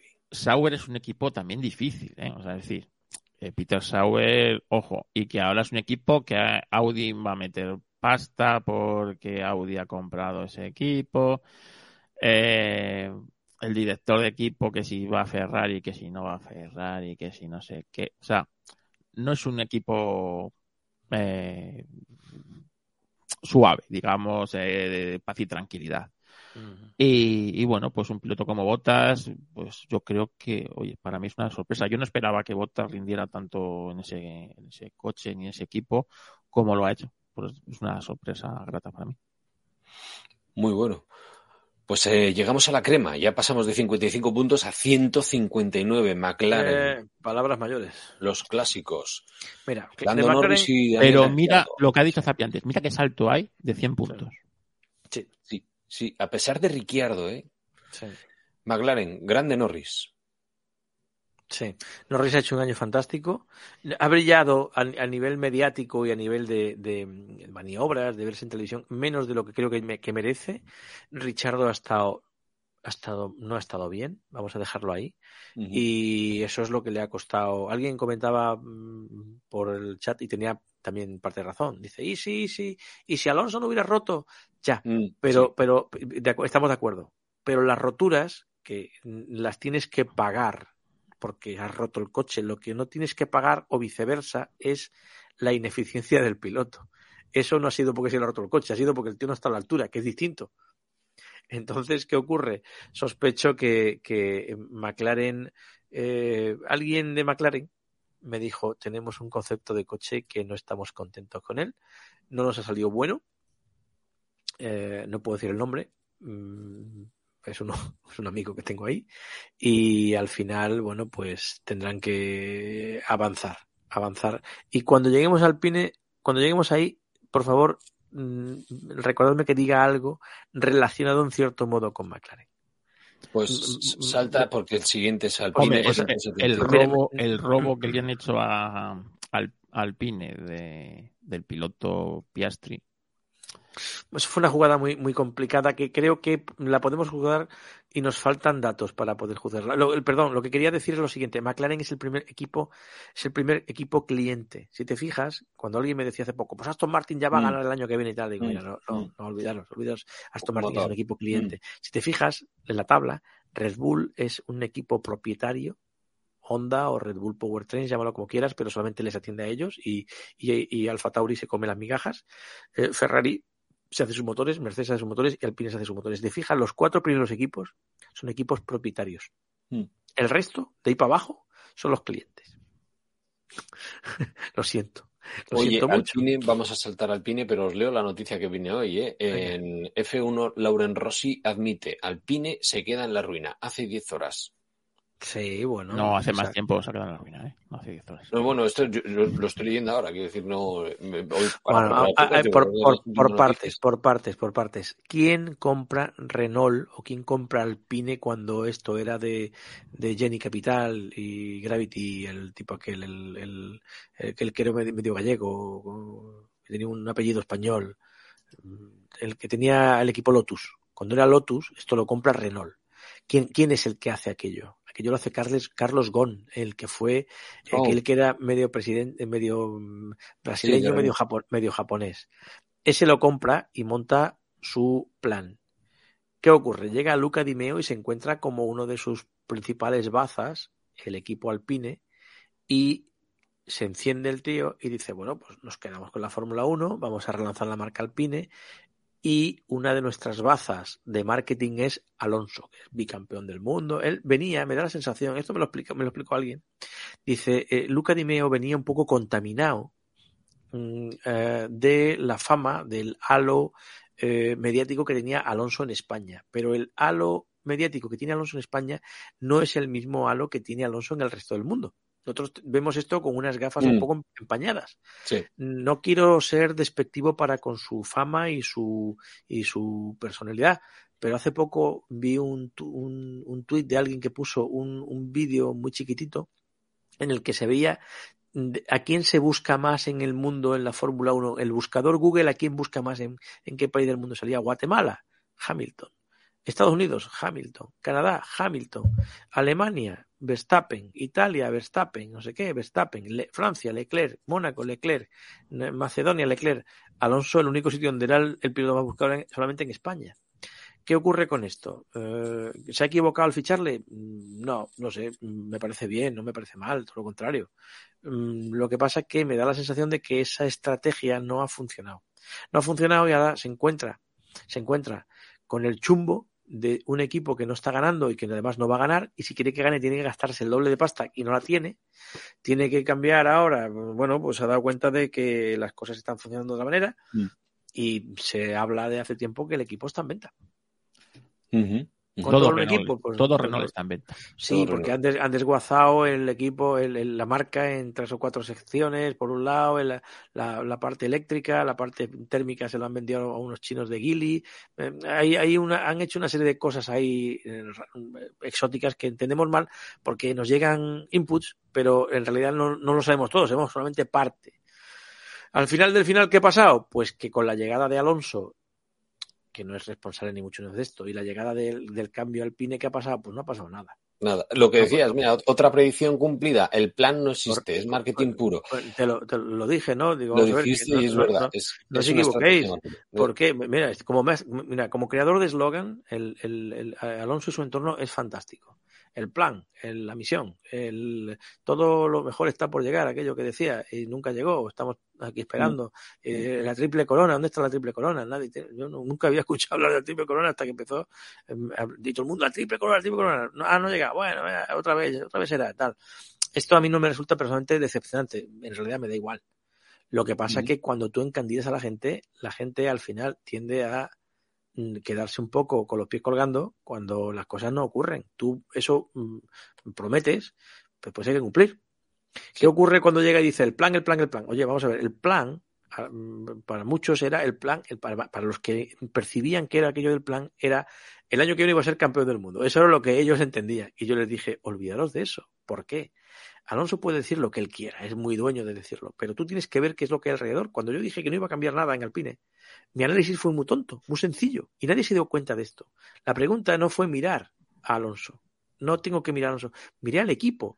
En el equipo, ¿te acuerdas que lo hablamos? Digo, vamos a ver, Sí, ¿han comprado sí. un túnel de viento nuevo? No. puntas. ¿no? ¿Han comprado, ¿Han comprado un técnico como Adrian Newey? No. ¿Han fichado a gente a golpe talonario como ha hecho Aston Martin, que sí lo ha hecho? No.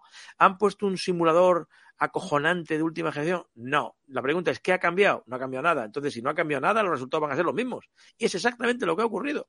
Estrella de cinco puntas. Y el año Carlos. que viene, al año que viene va a ser mucho peor Alpine. Mm, Sí, por ahí, más o menos. Porque Carlos, encima, una pregunta técnica. Bueno, per- perdona, termina tú la frase. no, porque el año que viene, es decir, lo del piloto mediático es cierto, pero Alonso era el piloto mediático que se podía permitir Alpine, ¿vale? Porque, Mm. entonces, esa exposición mediática que con Alonso sí tiene, eh, sobre A la, todo, a la que cre- a la que creo que le han sacado muy poco partido. ¿eh? sí, también, pues ahora no la van a tener, porque tienen a dos pilotos del montón, como son Gasly y Ocon, que. Este- Esteban Ocon. Que no ¿Quién me ha tiene- respondido a la pregunta?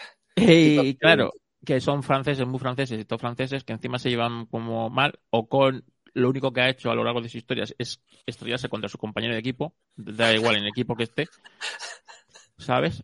Porque con Checo Pérez, ah, se nos ha olvidado, pero cuando estaban, estaba con Checo bueno. Pérez, Es verdad, es verdad. Es verdad. le Sí, sac- que sí, que sí. era una sangría de puntos lo que le costó a ese equipo eh, que era Aston Martin que antes se llamaba eh, Force Indian y para mí siempre ha sido Force Indian eh, es que era, era, era escandaloso ver que nada más que se, pega- se, cho- se chocaban entre ellos a Esteban Ocon le llamaban Esteban Chocón acuérdate sí.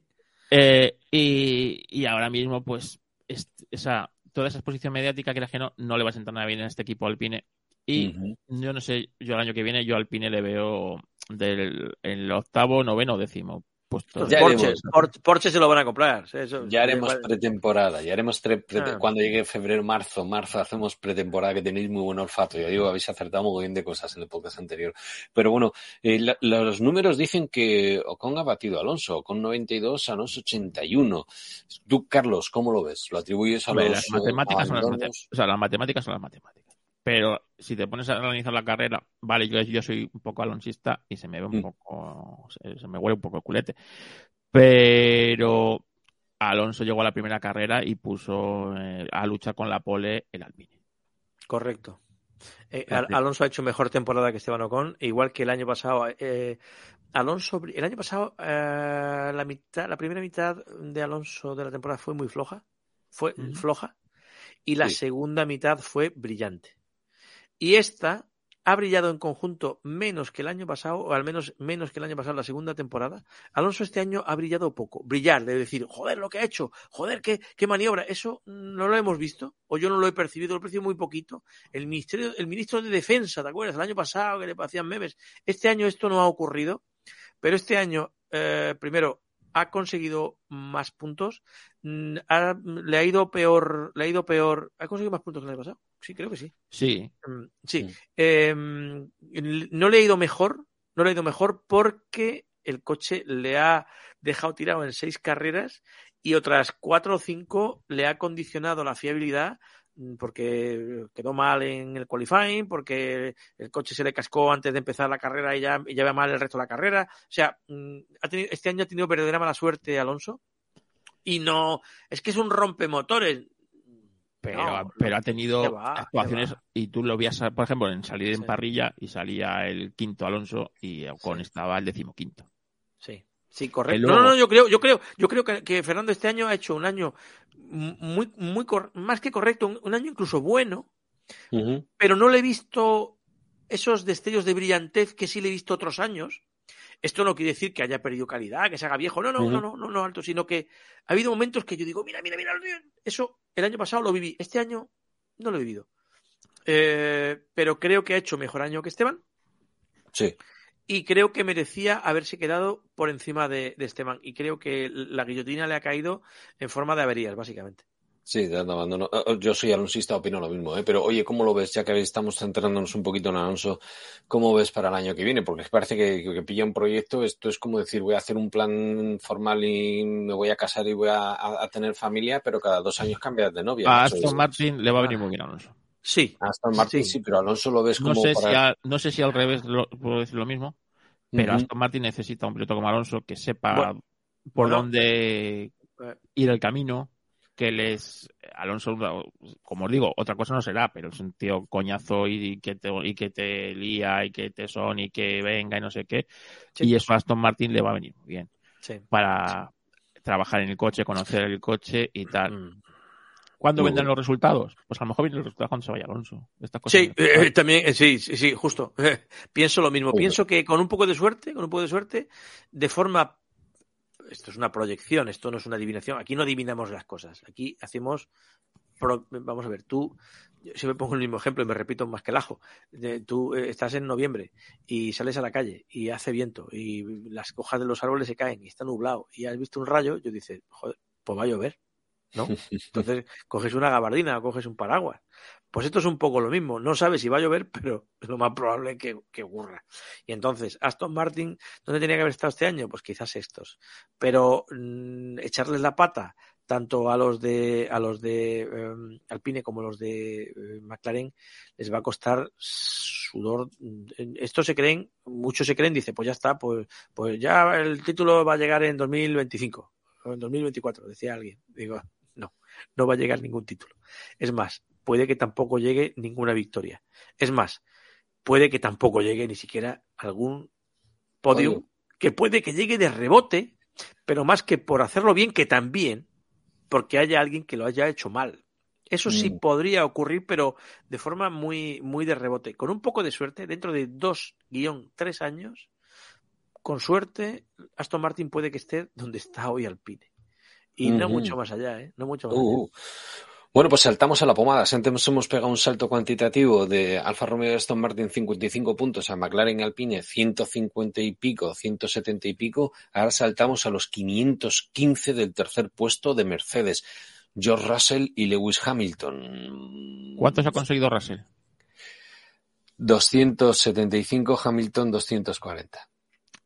Para que 35 Muy, puntos. muy, muy pero sí, pero muy parejos. Pero Muy muy, parejos. vamos a ver, muy parejo. No ha sido una barbaridad. No ha sido una barbaridad.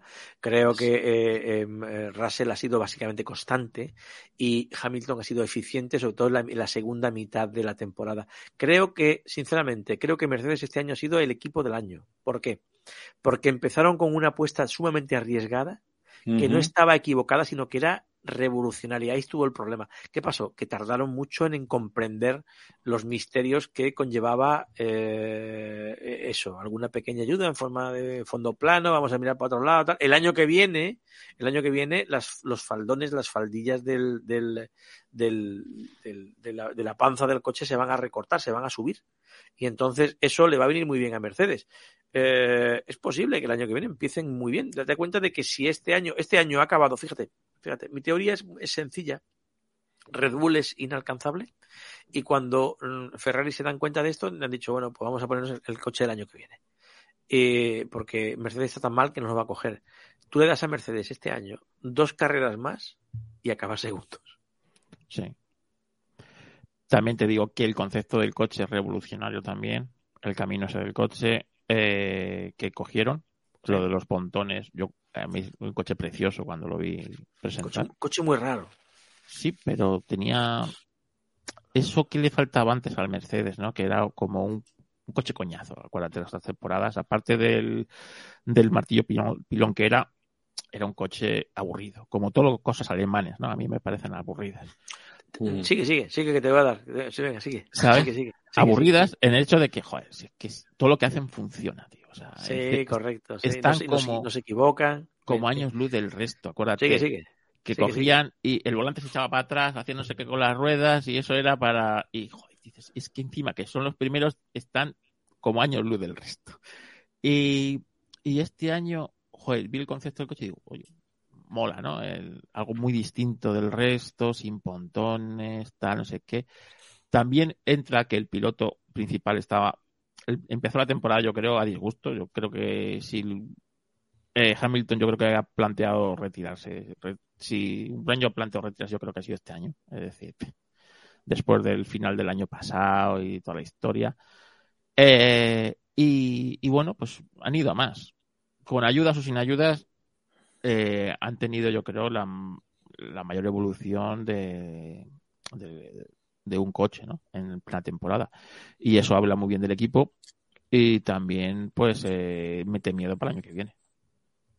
Te voy, a, te voy a contar una pequeña historia. Mira, érase una vez un ingeniero que estaba en un equipo donde eh, sus coches no ganaban y mm, lo echaron porque además sus coches eran aburridos. Ese equipo, ese, bueno, echaron a ese señor, el señor se fue a otro equipo y de golpe los coches que hacían ganaban y terminaron siendo incluso revolucionarios. Ese señor se llamaba Aldo Costa. Sí, sí. Chavo. ¿Te, da- te das cuenta? Sí, sí. ¿Te das cuenta de la moraleja que encierra todo esto? Aldo Costa era un tío que cuando estuvo en, en Ferrari, en la época de Alonso, es que el coche no corre, el coche no anda, hacía coches muy aburridos, no tenía ningún invento.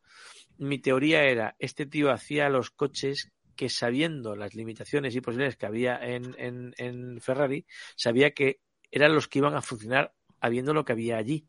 ¿Qué ocurre cuando llegó a Mercedes y le dijeron, inventa? El tío no es que fuera malo o aburrido, es que hacía lo que sabía que iba a funcionar habiendo lo que tenía alrededor. Y en Mercedes revolucionó con coches aparentemente muy normales, pero que eran eficientísimos. Y este coche es de Aldo Costa y es completamente revolucionario con respecto a todo lo que hay alrededor. Claro, si yo lo que digo es que es cuando, como cuando te compras un Audi, ¿no? Que dices, coño, es que va a funcionar seguro. Te compras un Alfa Romeo y a lo mejor un día no te arranca, otro día se te cae la ventanilla, ¿sabes? Es la, es la emoción de la vida, ¿sabes? Dices, dices tú. La, Pues la. Fórmula 1 tiene que funcionar to- todos los días. esa- Claro, esa es la- claro. Es la, emoción. Pero yo siempre en Mercedes le he visto eso. Luego, eh, los tantos años de dominio tan aplastante no son buenos ni para Mercedes, ni para la Fórmula 1, ni para nadie, realmente. Estos, y como tú has dicho antes, estos lar- largos periodos de dominio siempre se acaban acabando. Y se Sí. suelen acabar de una manera sú- súbita o brusca. O, entonces, eh, Mercedes se, re- se, se ha repuesto bastante bien del palo. Muy, del muy, yo creo que ha hecho, probablemente haya hecho la mejor temporada de todos porque estaba peleando al principio de la temporada por entrar en la Q3 Sí. y eh, tú le das dos carreras más, puede que una y acaban sus campeones. Eso es una evolución monumental. De acuerdo, hay quien dice que bueno, que ha habido un cambio radical a la hora de cómo acatar un problema que ellos tenían, no sé qué, el porpoising, no sé cuántos, pero al final eh, les han dado mano y ellos han sido los que han puesto las soluciones. Y, eh, cuidado, soluciones que no solamente se las han comido ellos, sino otros también han sacado tajada de, ese- de esos mismos inventos. A pesar de Hamilton. Hamilton ha estado flojo en la primera mitad y la segunda mitad ha estado muy, muy bien. Curioso.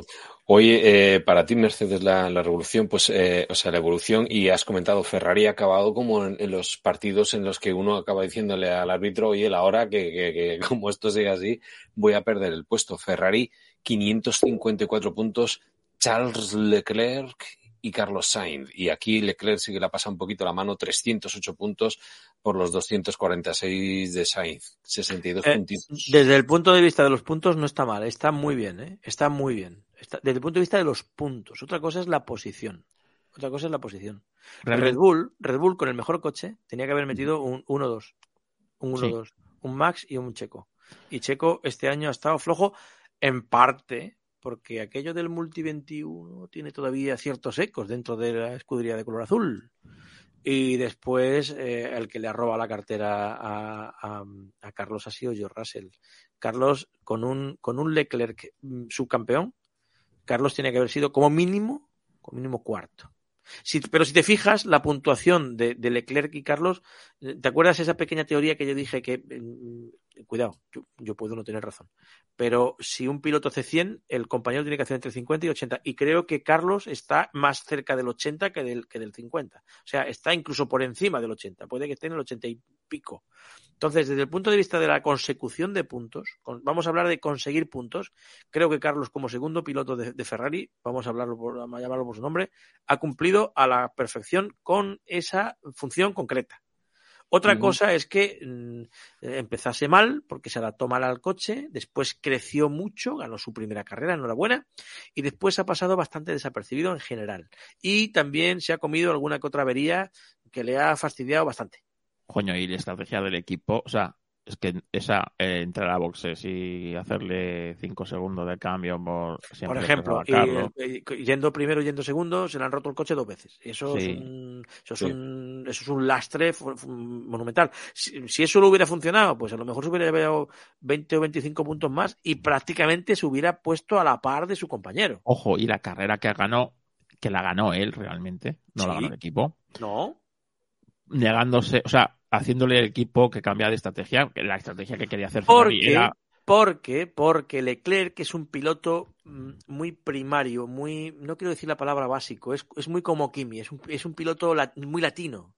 Y Carlos parece que es británico, parece que es anglosajón, parece que es un tío que, que mm, no tiene la velocidad natural que tiene, que tiene, que sí que tiene eh, Leclerc, pero ve, es, es- en ese sentido es muy como Alonso, ve las carreras, eh, le tiene- Carlos desde el volante corrige eh, aplicación del reglamento a su ingeniero de pista.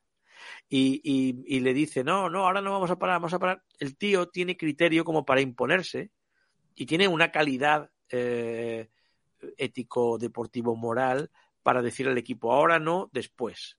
Eso cambia muy poco, pero él tiene una conciencia de la carrera de la que incluso a veces carecen en el muro. Que es, que es curioso, cuando en el muro trabajan tropecientos la madre, en la fábrica trabajan tropecientos y la madre, Mm. ¿sabes? Y que sea el piloto el que le diga, vamos a ver, Pero ¿cómo le voy a dejar 10 coches? Está- de- estamos de acuerdo en esto que digo, ¿no? Sí, Sí. sí. Sí, totalmente. ¿Cómo le voy a dejar 10 coches de ventaja? ¿Qué queremos? Dejar de inventarme que, que esto, que esto, que, que vamos a perder la carrera. ¿Qué queremos? ¿Ganar la carrera o que no gane? A Carlos le falta algo. Le falta, no sé, mala hostia, agresividad, le falta ambición, le falta. ah, Tiene un. un hay una pieza última que le falta que para dar una zancada de gigante. Mm, ¿Va a ocurrir? Yo espero que ocurra. Pero mm, le falta quizá mordiente. ¿Hay No algo que, que lo necesita? Sí, que le ayude a aquí. En Sí. el chat, Cartin dice, Carlos, como no salga a morder desde la, la temporada, desde el primer premio, lo va a tener jodido. Oye, chicos del chat y chicas, eh, vamos a pasar al último equipo. Es la última oportunidad que tenéis para decirnos cuál es eh, a vuestro criterio mejor equipo y peor equipo, mejor piloto, peor piloto y si queréis, cuál es el que os ha sorprendido para bien y o para mal. Último equipo, 759 puntos en otra división. Red Bull con Max Verstappen y Sergio Pechito Pérez. Me vais, a, 400 me vais- me vais a disculpar, me vais, me vais- perdonadme, Sí. pero necesito salir 30 segundos del. del- Tranquilo, libre. Yo de te Zapi, vengo. yo te Gracias, curo. gracias. Don't worry, no te preocupes. A ver, Red Bull, Red Bull, Red Bull. Vamos a ver. Red Bull empezó muy mal comparado con Ferrari. Acordar las primeras carreras. Y joder, se supieron se supieron recomponer perfectamente. Y, y bueno, pues realmente ha sido el mejor equipo con, pero con, con creces. Así que, bueno, y 15 victorias de, de Max Verstappen. ¿Qué, qué se, qué se va a decir a eso? Pues que, que lo han hecho el mejor. Ha ganado todo. Siempre cuando hay un cambio de reglamento, eh, Niwi es capaz de, pues de demostrar por qué está ahí, ¿no? En ese equipo y, y lo que ha hecho. Entonces, dieron con el coche, eh, o sea, con la definición, o sea, eh, dieron con el coche correcto y a lo largo de la temporada solamente han hecho evolucionarlo y mejorarlo y, y tal, con el buen motor y con, bueno, pues con el mejor equipo. Si realmente eh, el segundo piloto hubiera estado más a la altura de lo que ha estado, se hubieran ido, hubiera sido escandaloso ya Hubiera directamente. sido escandaloso. Lo comenta también aquí siempre al norte. Dice, sin los ceros iniciales de Verstappen en las primeras carreras de la temporada, en las primeras carreras de la temporada habría sido perfecta. ¿no? Correcto, Pues, corre- correctísimo, sí, sí, Sí. Oye, podríamos haber te- tenido una temporada entrado- por Jordi, ah, mira quién ha entrado, Jordi Yatser ha entrado. Te digo, porque como estás de gira, ayer estuviste calentando en su humilde canal y ya, ya sales en el grande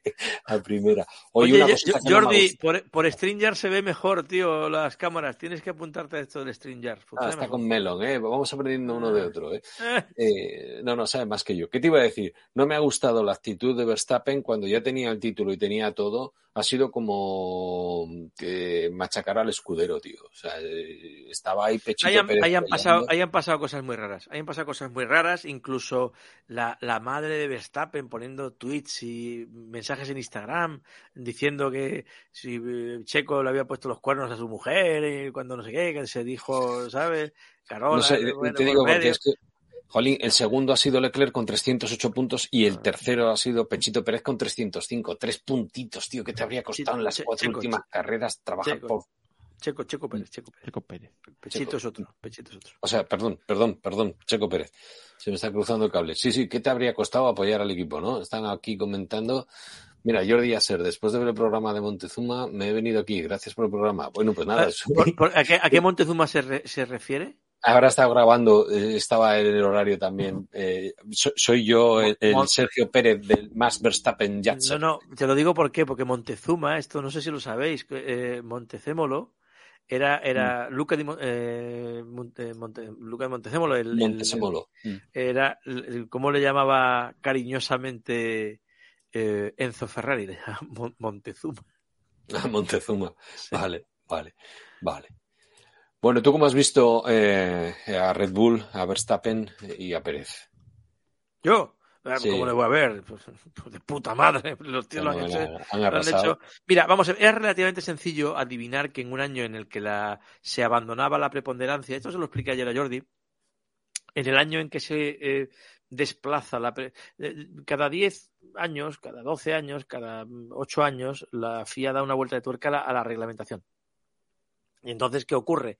Bueno, pues hubo la era de los, los, alerones, después llegó la era de los V10, después llegó la era de los V8, después llegó la era híbrida, ahora estamos en la era del efecto suelo, por llamarlo de alguna mm. forma. Después llegará la era del motor mm, con el combustible sintético que llega en 2026. Cada, era, pues, pues, siempre hay. Cuando llega un cambio de normativa, es muy frecuente que haya siempre un equipo que la temporada siguiente sea un equipo dominante. Eso es, eh, ¿por qué? Porque han dado con la tecla antes. Y cuando se pasa de que el valor máximo de los coches hasta ahora era el motor, se pasa a que sea la aerodinámica, la, pregunta es, ¿quiénes son los mejores? Pues la gente de Nigui son los mejores. Primero, porque mm. son los que hacen los mejores coches de forma aerodinámica, de forma tradicional. Mm. Y segundo, los que encuentran las soluciones de forma más rápida. Red Bull son buenísimos a la hora de hacer evolucionar los coches muy, muy rápido. Después habría que discutir si se han gastado más pasta, menos pasta, si la sanción es mucha o es poca, pero que, este año iban a ser los favoritos eh, quedaba muy claro, sobre todo cuando vimos cómo acabaron el año pasado, que estaban justo arriba del todo. Entonces, esto no ha tenido mucho misterio. Eh, el Red Bull, mm, eh, para ganar títulos te hace falta tres cosas. Un piloto, un coche y, y un equipo. El equipo ha funcionado como un reloj suizo, el coche era pues el mejor, está claro y Max Verstappen que ha sido superior a todos los demás. O sea, mm. Leclerc que estaba muy cerca de él, pero es menos, menos completo. Tiene más, Verstappen es más, es más piloto. Cuidado, es más piloto, no quiero decir esto. Quiero decir que es más como. Es el más completo ahora mismo de la parrilla, sin duda. Mm, es, es el mejor piloto. Es el mejor piloto a día de hoy. Pero además tiene una serie de capacidades extraordinarias. Es un, es un killer, es un asesino en serie. Eh, es inalcanzable ahora mismo. Mira, pregunta Jordi que si Hamilton el año que viene va a poder superar el récord de, de Schumacher de, ocho, de siete títulos.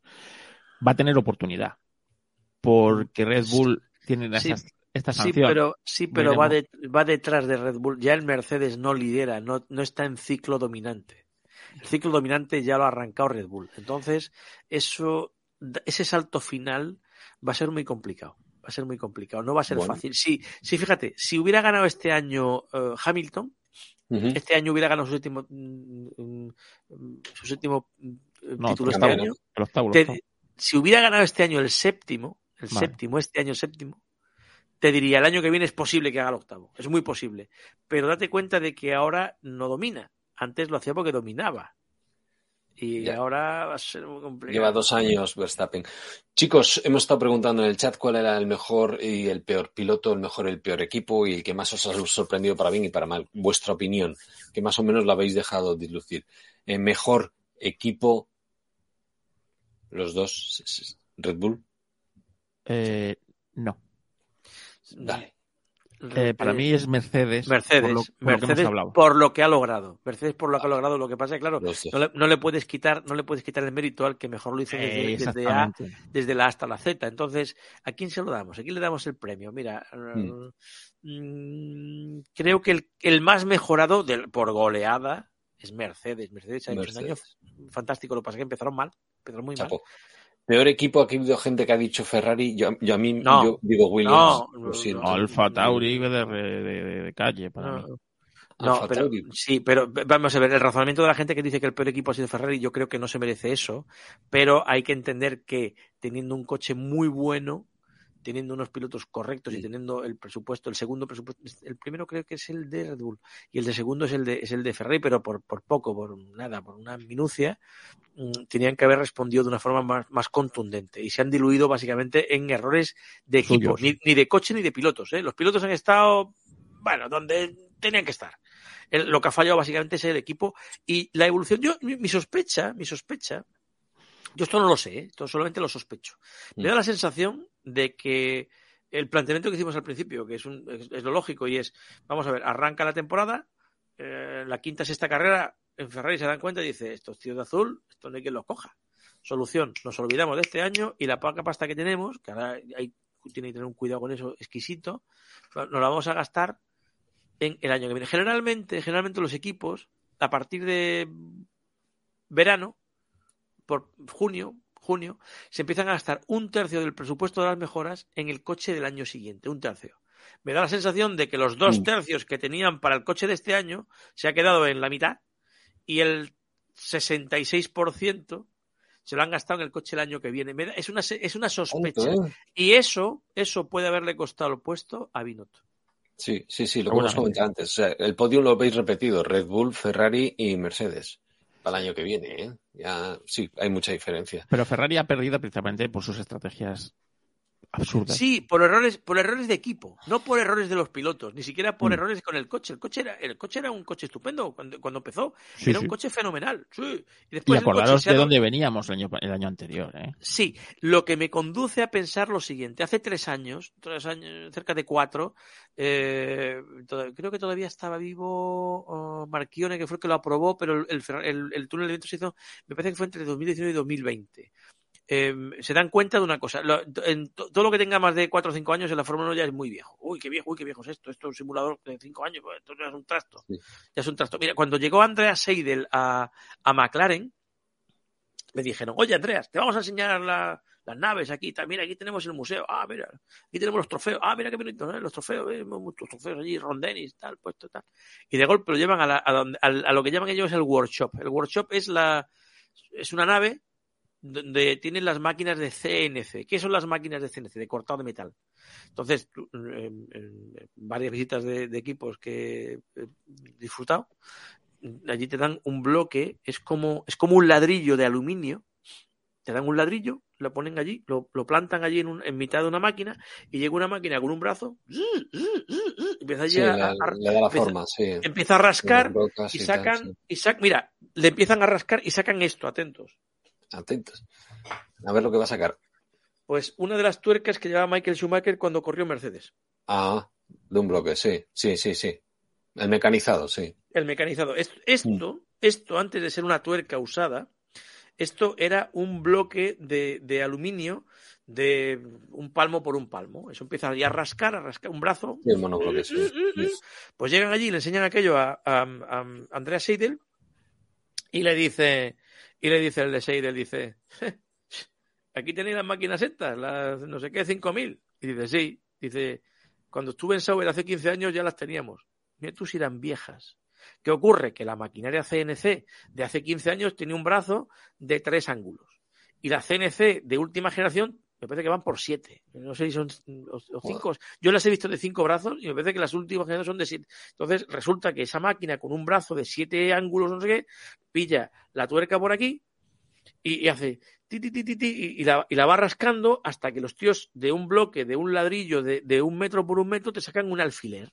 Un alfiler hecho de un metal, de boro sintético, de no sé qué, que eso sirve para Joder. atornillar el motor para que el eje no cambie de posición. no sé cuánto. Eso, eso se hace en las máquinas de CNC. Entonces, ¿qué ocurrió? Pues ocurrió que tenían unas máquinas que eran una castaña.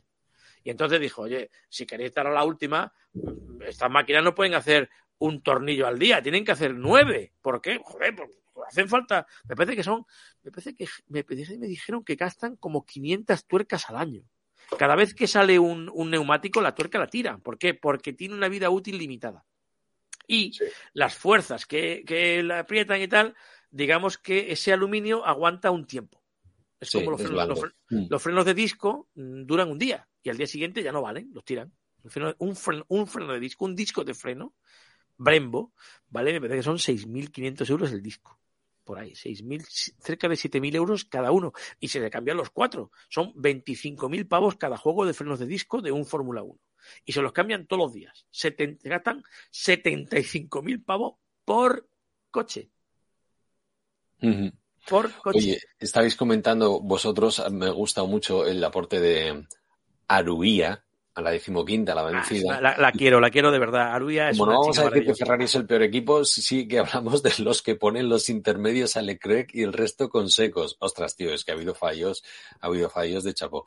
Y comentaba también Arima F1, dice, si Mercedes ha podido llegar hasta arriba, Ferrari podría haber plantado cara a Red Bull, pero se rindieron. No sé, Sí, no sí, sé, sí, sí, muy bien visto. todo a este Muy año. Y, y- y sacrificar el que viene. Es que es una decisión difícil, ¿eh? Dices, pues si me siento cómodo este año en la posición en la que estoy, apuesto por el que viene, en vez de decir todo a este, sí, es difícil. Bueno, habéis dicho mejor, peor equipo, ¿quién habéis dicho? No habéis dicho. Yo he dicho Alfa Tauri. Ah, tú, Alfa Tauri, sí, es verdad. Ambos. ¿Os ha sorprendido alguno para bien? Sí, ¿Alguna claro. sorpresa? Eh, Alfa- Alfa Romeo. Alfa Alfa Romeo. Romeo. Alfa Romeo. Vale. Y la, y la decepción en mi pobre Williams. Nada, nada. En pilotos, chicos, peor piloto. Bueno, piloto menos, Bueno, menos vamos, acertado. va- vamos a quitar a la Tifi de la tabla, porque todo el mundo se da por, da por hecho que ha sido el peor de todos. Sí. Mm, Albon no ha brillado como brilló el año pasado. El año pasado brilló más. Eh, por sí. ejemplo, por ejemplo, por ejemplo, el chino ha estado justito. Lo que, se, lo que se espera del chino, no se espera ni Sí. más ni menos. Sí, sí, sí, perdón, llevas razón. Ricciardo. No, no, no ha brillado. No, Ricciardo ha sido un, ha sido un desastre. desastre. Para mí, Schumacher ha sido quizá de las máximas decepciones. Mick Schumacher, sí. Y, so- y- Porque, y- porque no ha crecido, porque no ha claro, crecido. es- exactamente, es un piloto. No, muy- no porque lo haya hecho mal, sino porque tenía que haber hecho mejor. ¿Me, me explico? No ha sido un inútil, no lo ha hecho mal, pero tenía que haber crecido, tenía que haber- ido a más y se ha quedado en algo muy diluido, muy, muy poco eh, exento de brillo. Y el del japonés brillo que tiene- nada tampoco. Y a mí el que me ha defraudado, o sea, Gasly, se espera mucho más de piloto Gasly, no es mal Sí, sí. piloto y bueno, pues no, ha- no ha estado con el equipo acertado y, y- lo has y muy mal. comentado. Y... Y muy mal. Y luego, eh, el, o sea, el chino lo que se espera, pero de Schumacher es, es lo que dice Zapi. Eh, él es su segundo año. Es un equipo, un Mm. piloto joven que se tiene que comer el mundo y, y la comió la tostada a un piloto que venía de retirada, que lo repescaron a última hora cuando el ruso, que era el que iba a ser compañero del, pues pasó lo que pasó con la invasión de Ucrania, no quisieron Sí, eh, tal, echan a- al ruso. Cuidado, hay que, hay que aclarar una cosa importante. No echan, no lo echan por malo al, al ruso, sino porque la gran pasta del equipo Haas venía desde Rusia.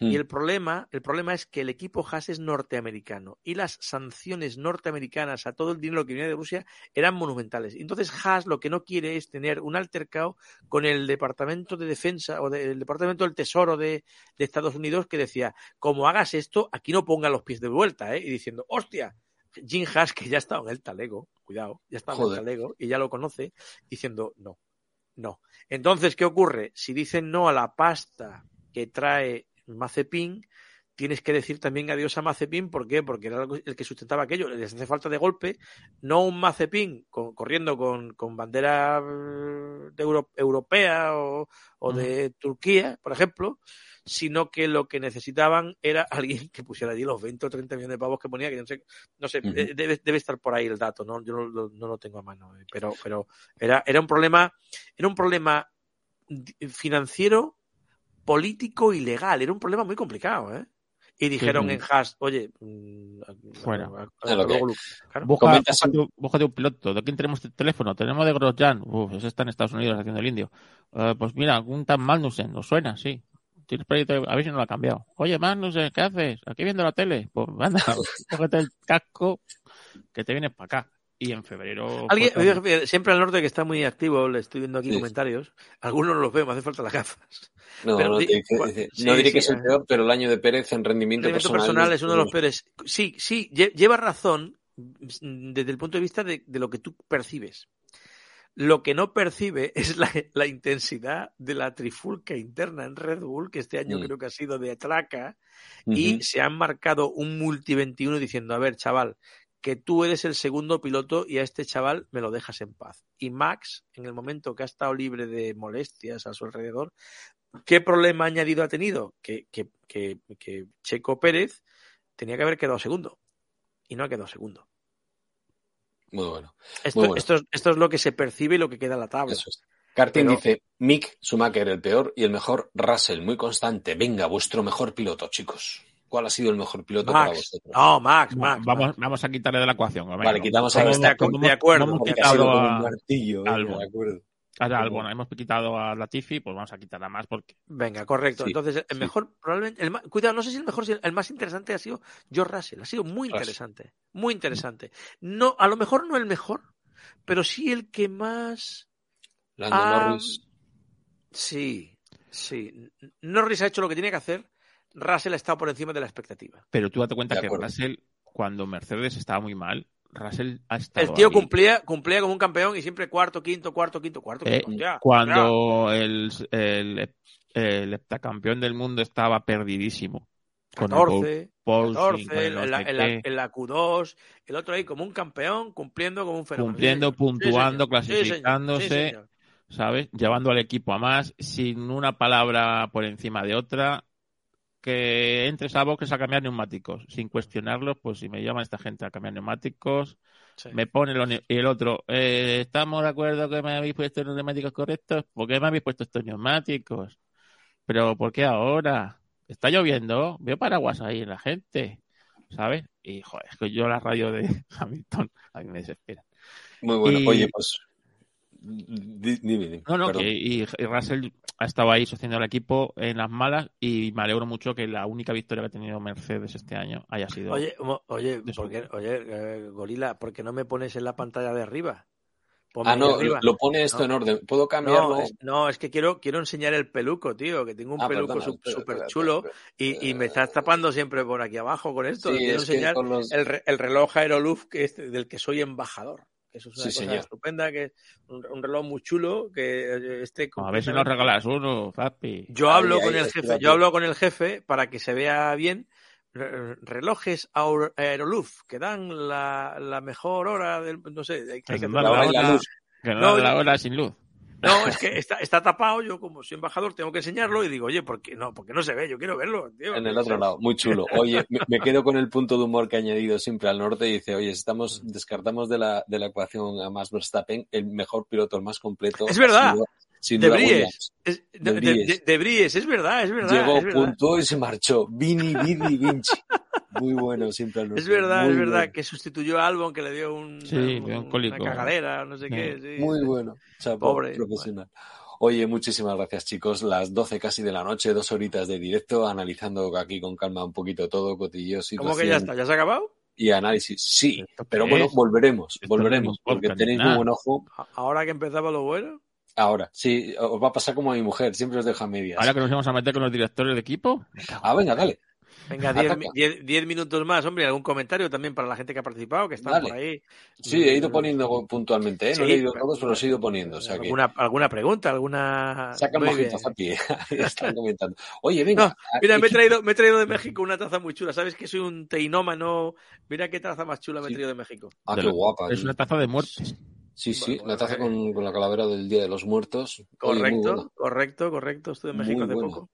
Y me traje esta taza. Bueno, y la de Virutas, que es una, un clásico, ¿no? La- Muy buena. en, sí.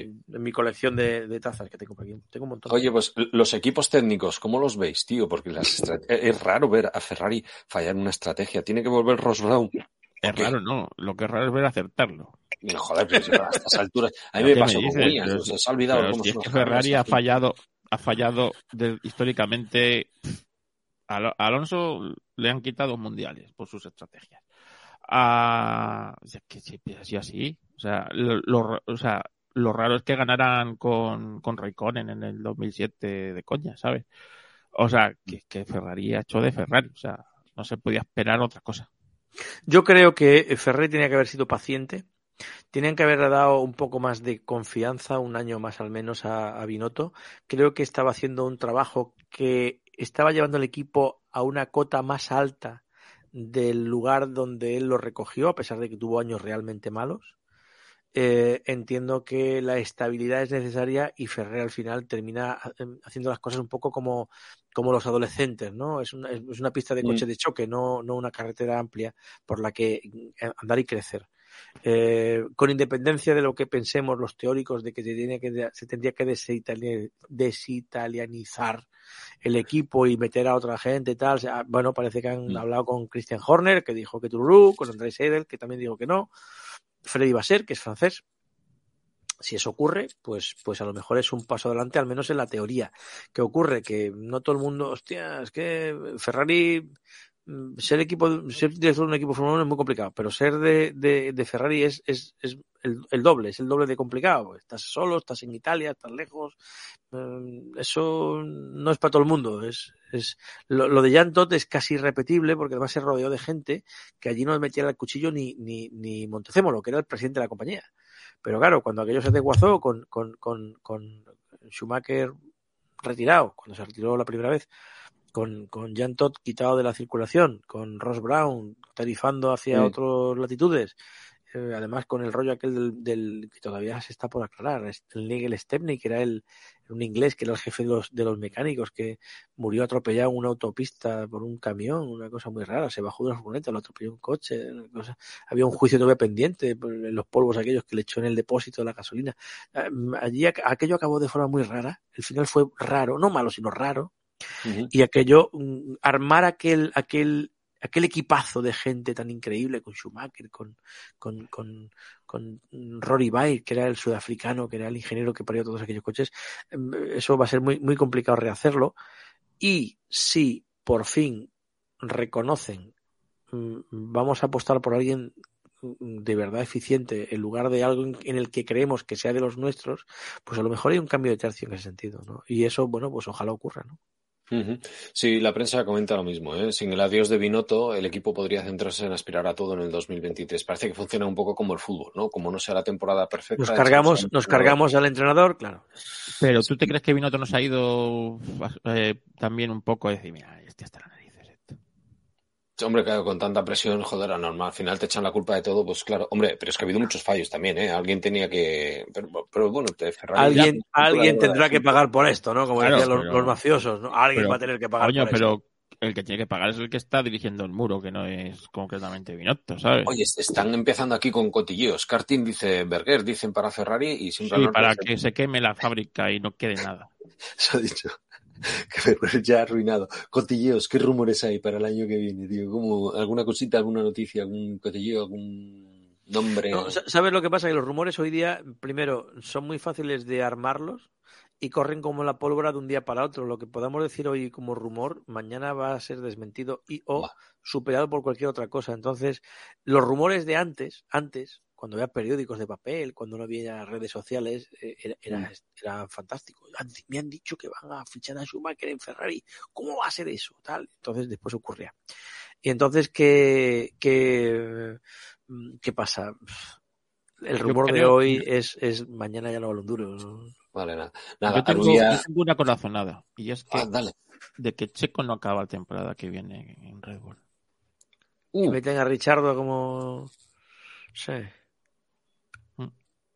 Es una, es, Pues- una señal, es una señal de es una señal de alarma para el mexicano. mm, Sí, sí. mm, mm. Le han metido el bicho en casa. Sí, no, de hecho ha, ha dejado el equipo para, para estar ahí porque espera la zancadilla, ¿eh? O sea que sí, sí, sí. Checo, Checo, Checo Pérez, no lo puedo contar, esto lo he contado en alguna ocasión ya. Checo Pérez vivía en Madrid, durante muchos años está viviendo en Madrid. Y ahora no, ahora, ahora vive, vive en vive o en hoteles cuando tiene que estar por Europa o está en, eh, en, Guadalajara, en México. Y Checo, por lo visto, se movía con un patinete por Madrid. Vivía, ahora lo puedo decir porque ya no vivía ahí, vivía en calle, vivía en calle eh, Serrano, justo enfrente del Corte Inglés. Y por lo visto, mm, me contado más de uno que, se lo ha llevado por delante con el patín. Le lo atropellaba con el patinete. Joder. Bueno, chicos, me están reclamando por WhatsApp que son las 12 y 5 de la noche. Tu señora que está diciendo que venga, que para acá. El que que ya- quiera, que toca, ahora, ahora sí que voy a ser rápido yo. El que quiera más que busque virutas de goma, Super Zapi o que busque Histo Racing, el gran Carlos Castillo. Muchísimas gracias a todos, muchísimas gracias a la gente del chat por participar, por haber estado ahí activos y espero que os guste este podcast, a ver si lo descargo y, y lo subo a monos del espacio. Si no, se quedará en YouTube y, y en Twitch un Venga, rato. quedamos emplazados Hasta- para marzo, ¿no? Hasta marzo, sí, sí, sí, en Sí. marzo sí. Las corazonadas tuyas y el presentimiento de, de Zapi funcionan, sí. A ver si Sí, sí, sí, aceptamos la mitad que este año, venga. Joder, Bueno, señor Carlos, un placer como siempre. Un placer. Y, y el dueño del zoológico, pues buenas noches. Hasta luego, Un abrazo bueno. enorme, chicos. Muchísimas gracias. Nos vemos. Salud.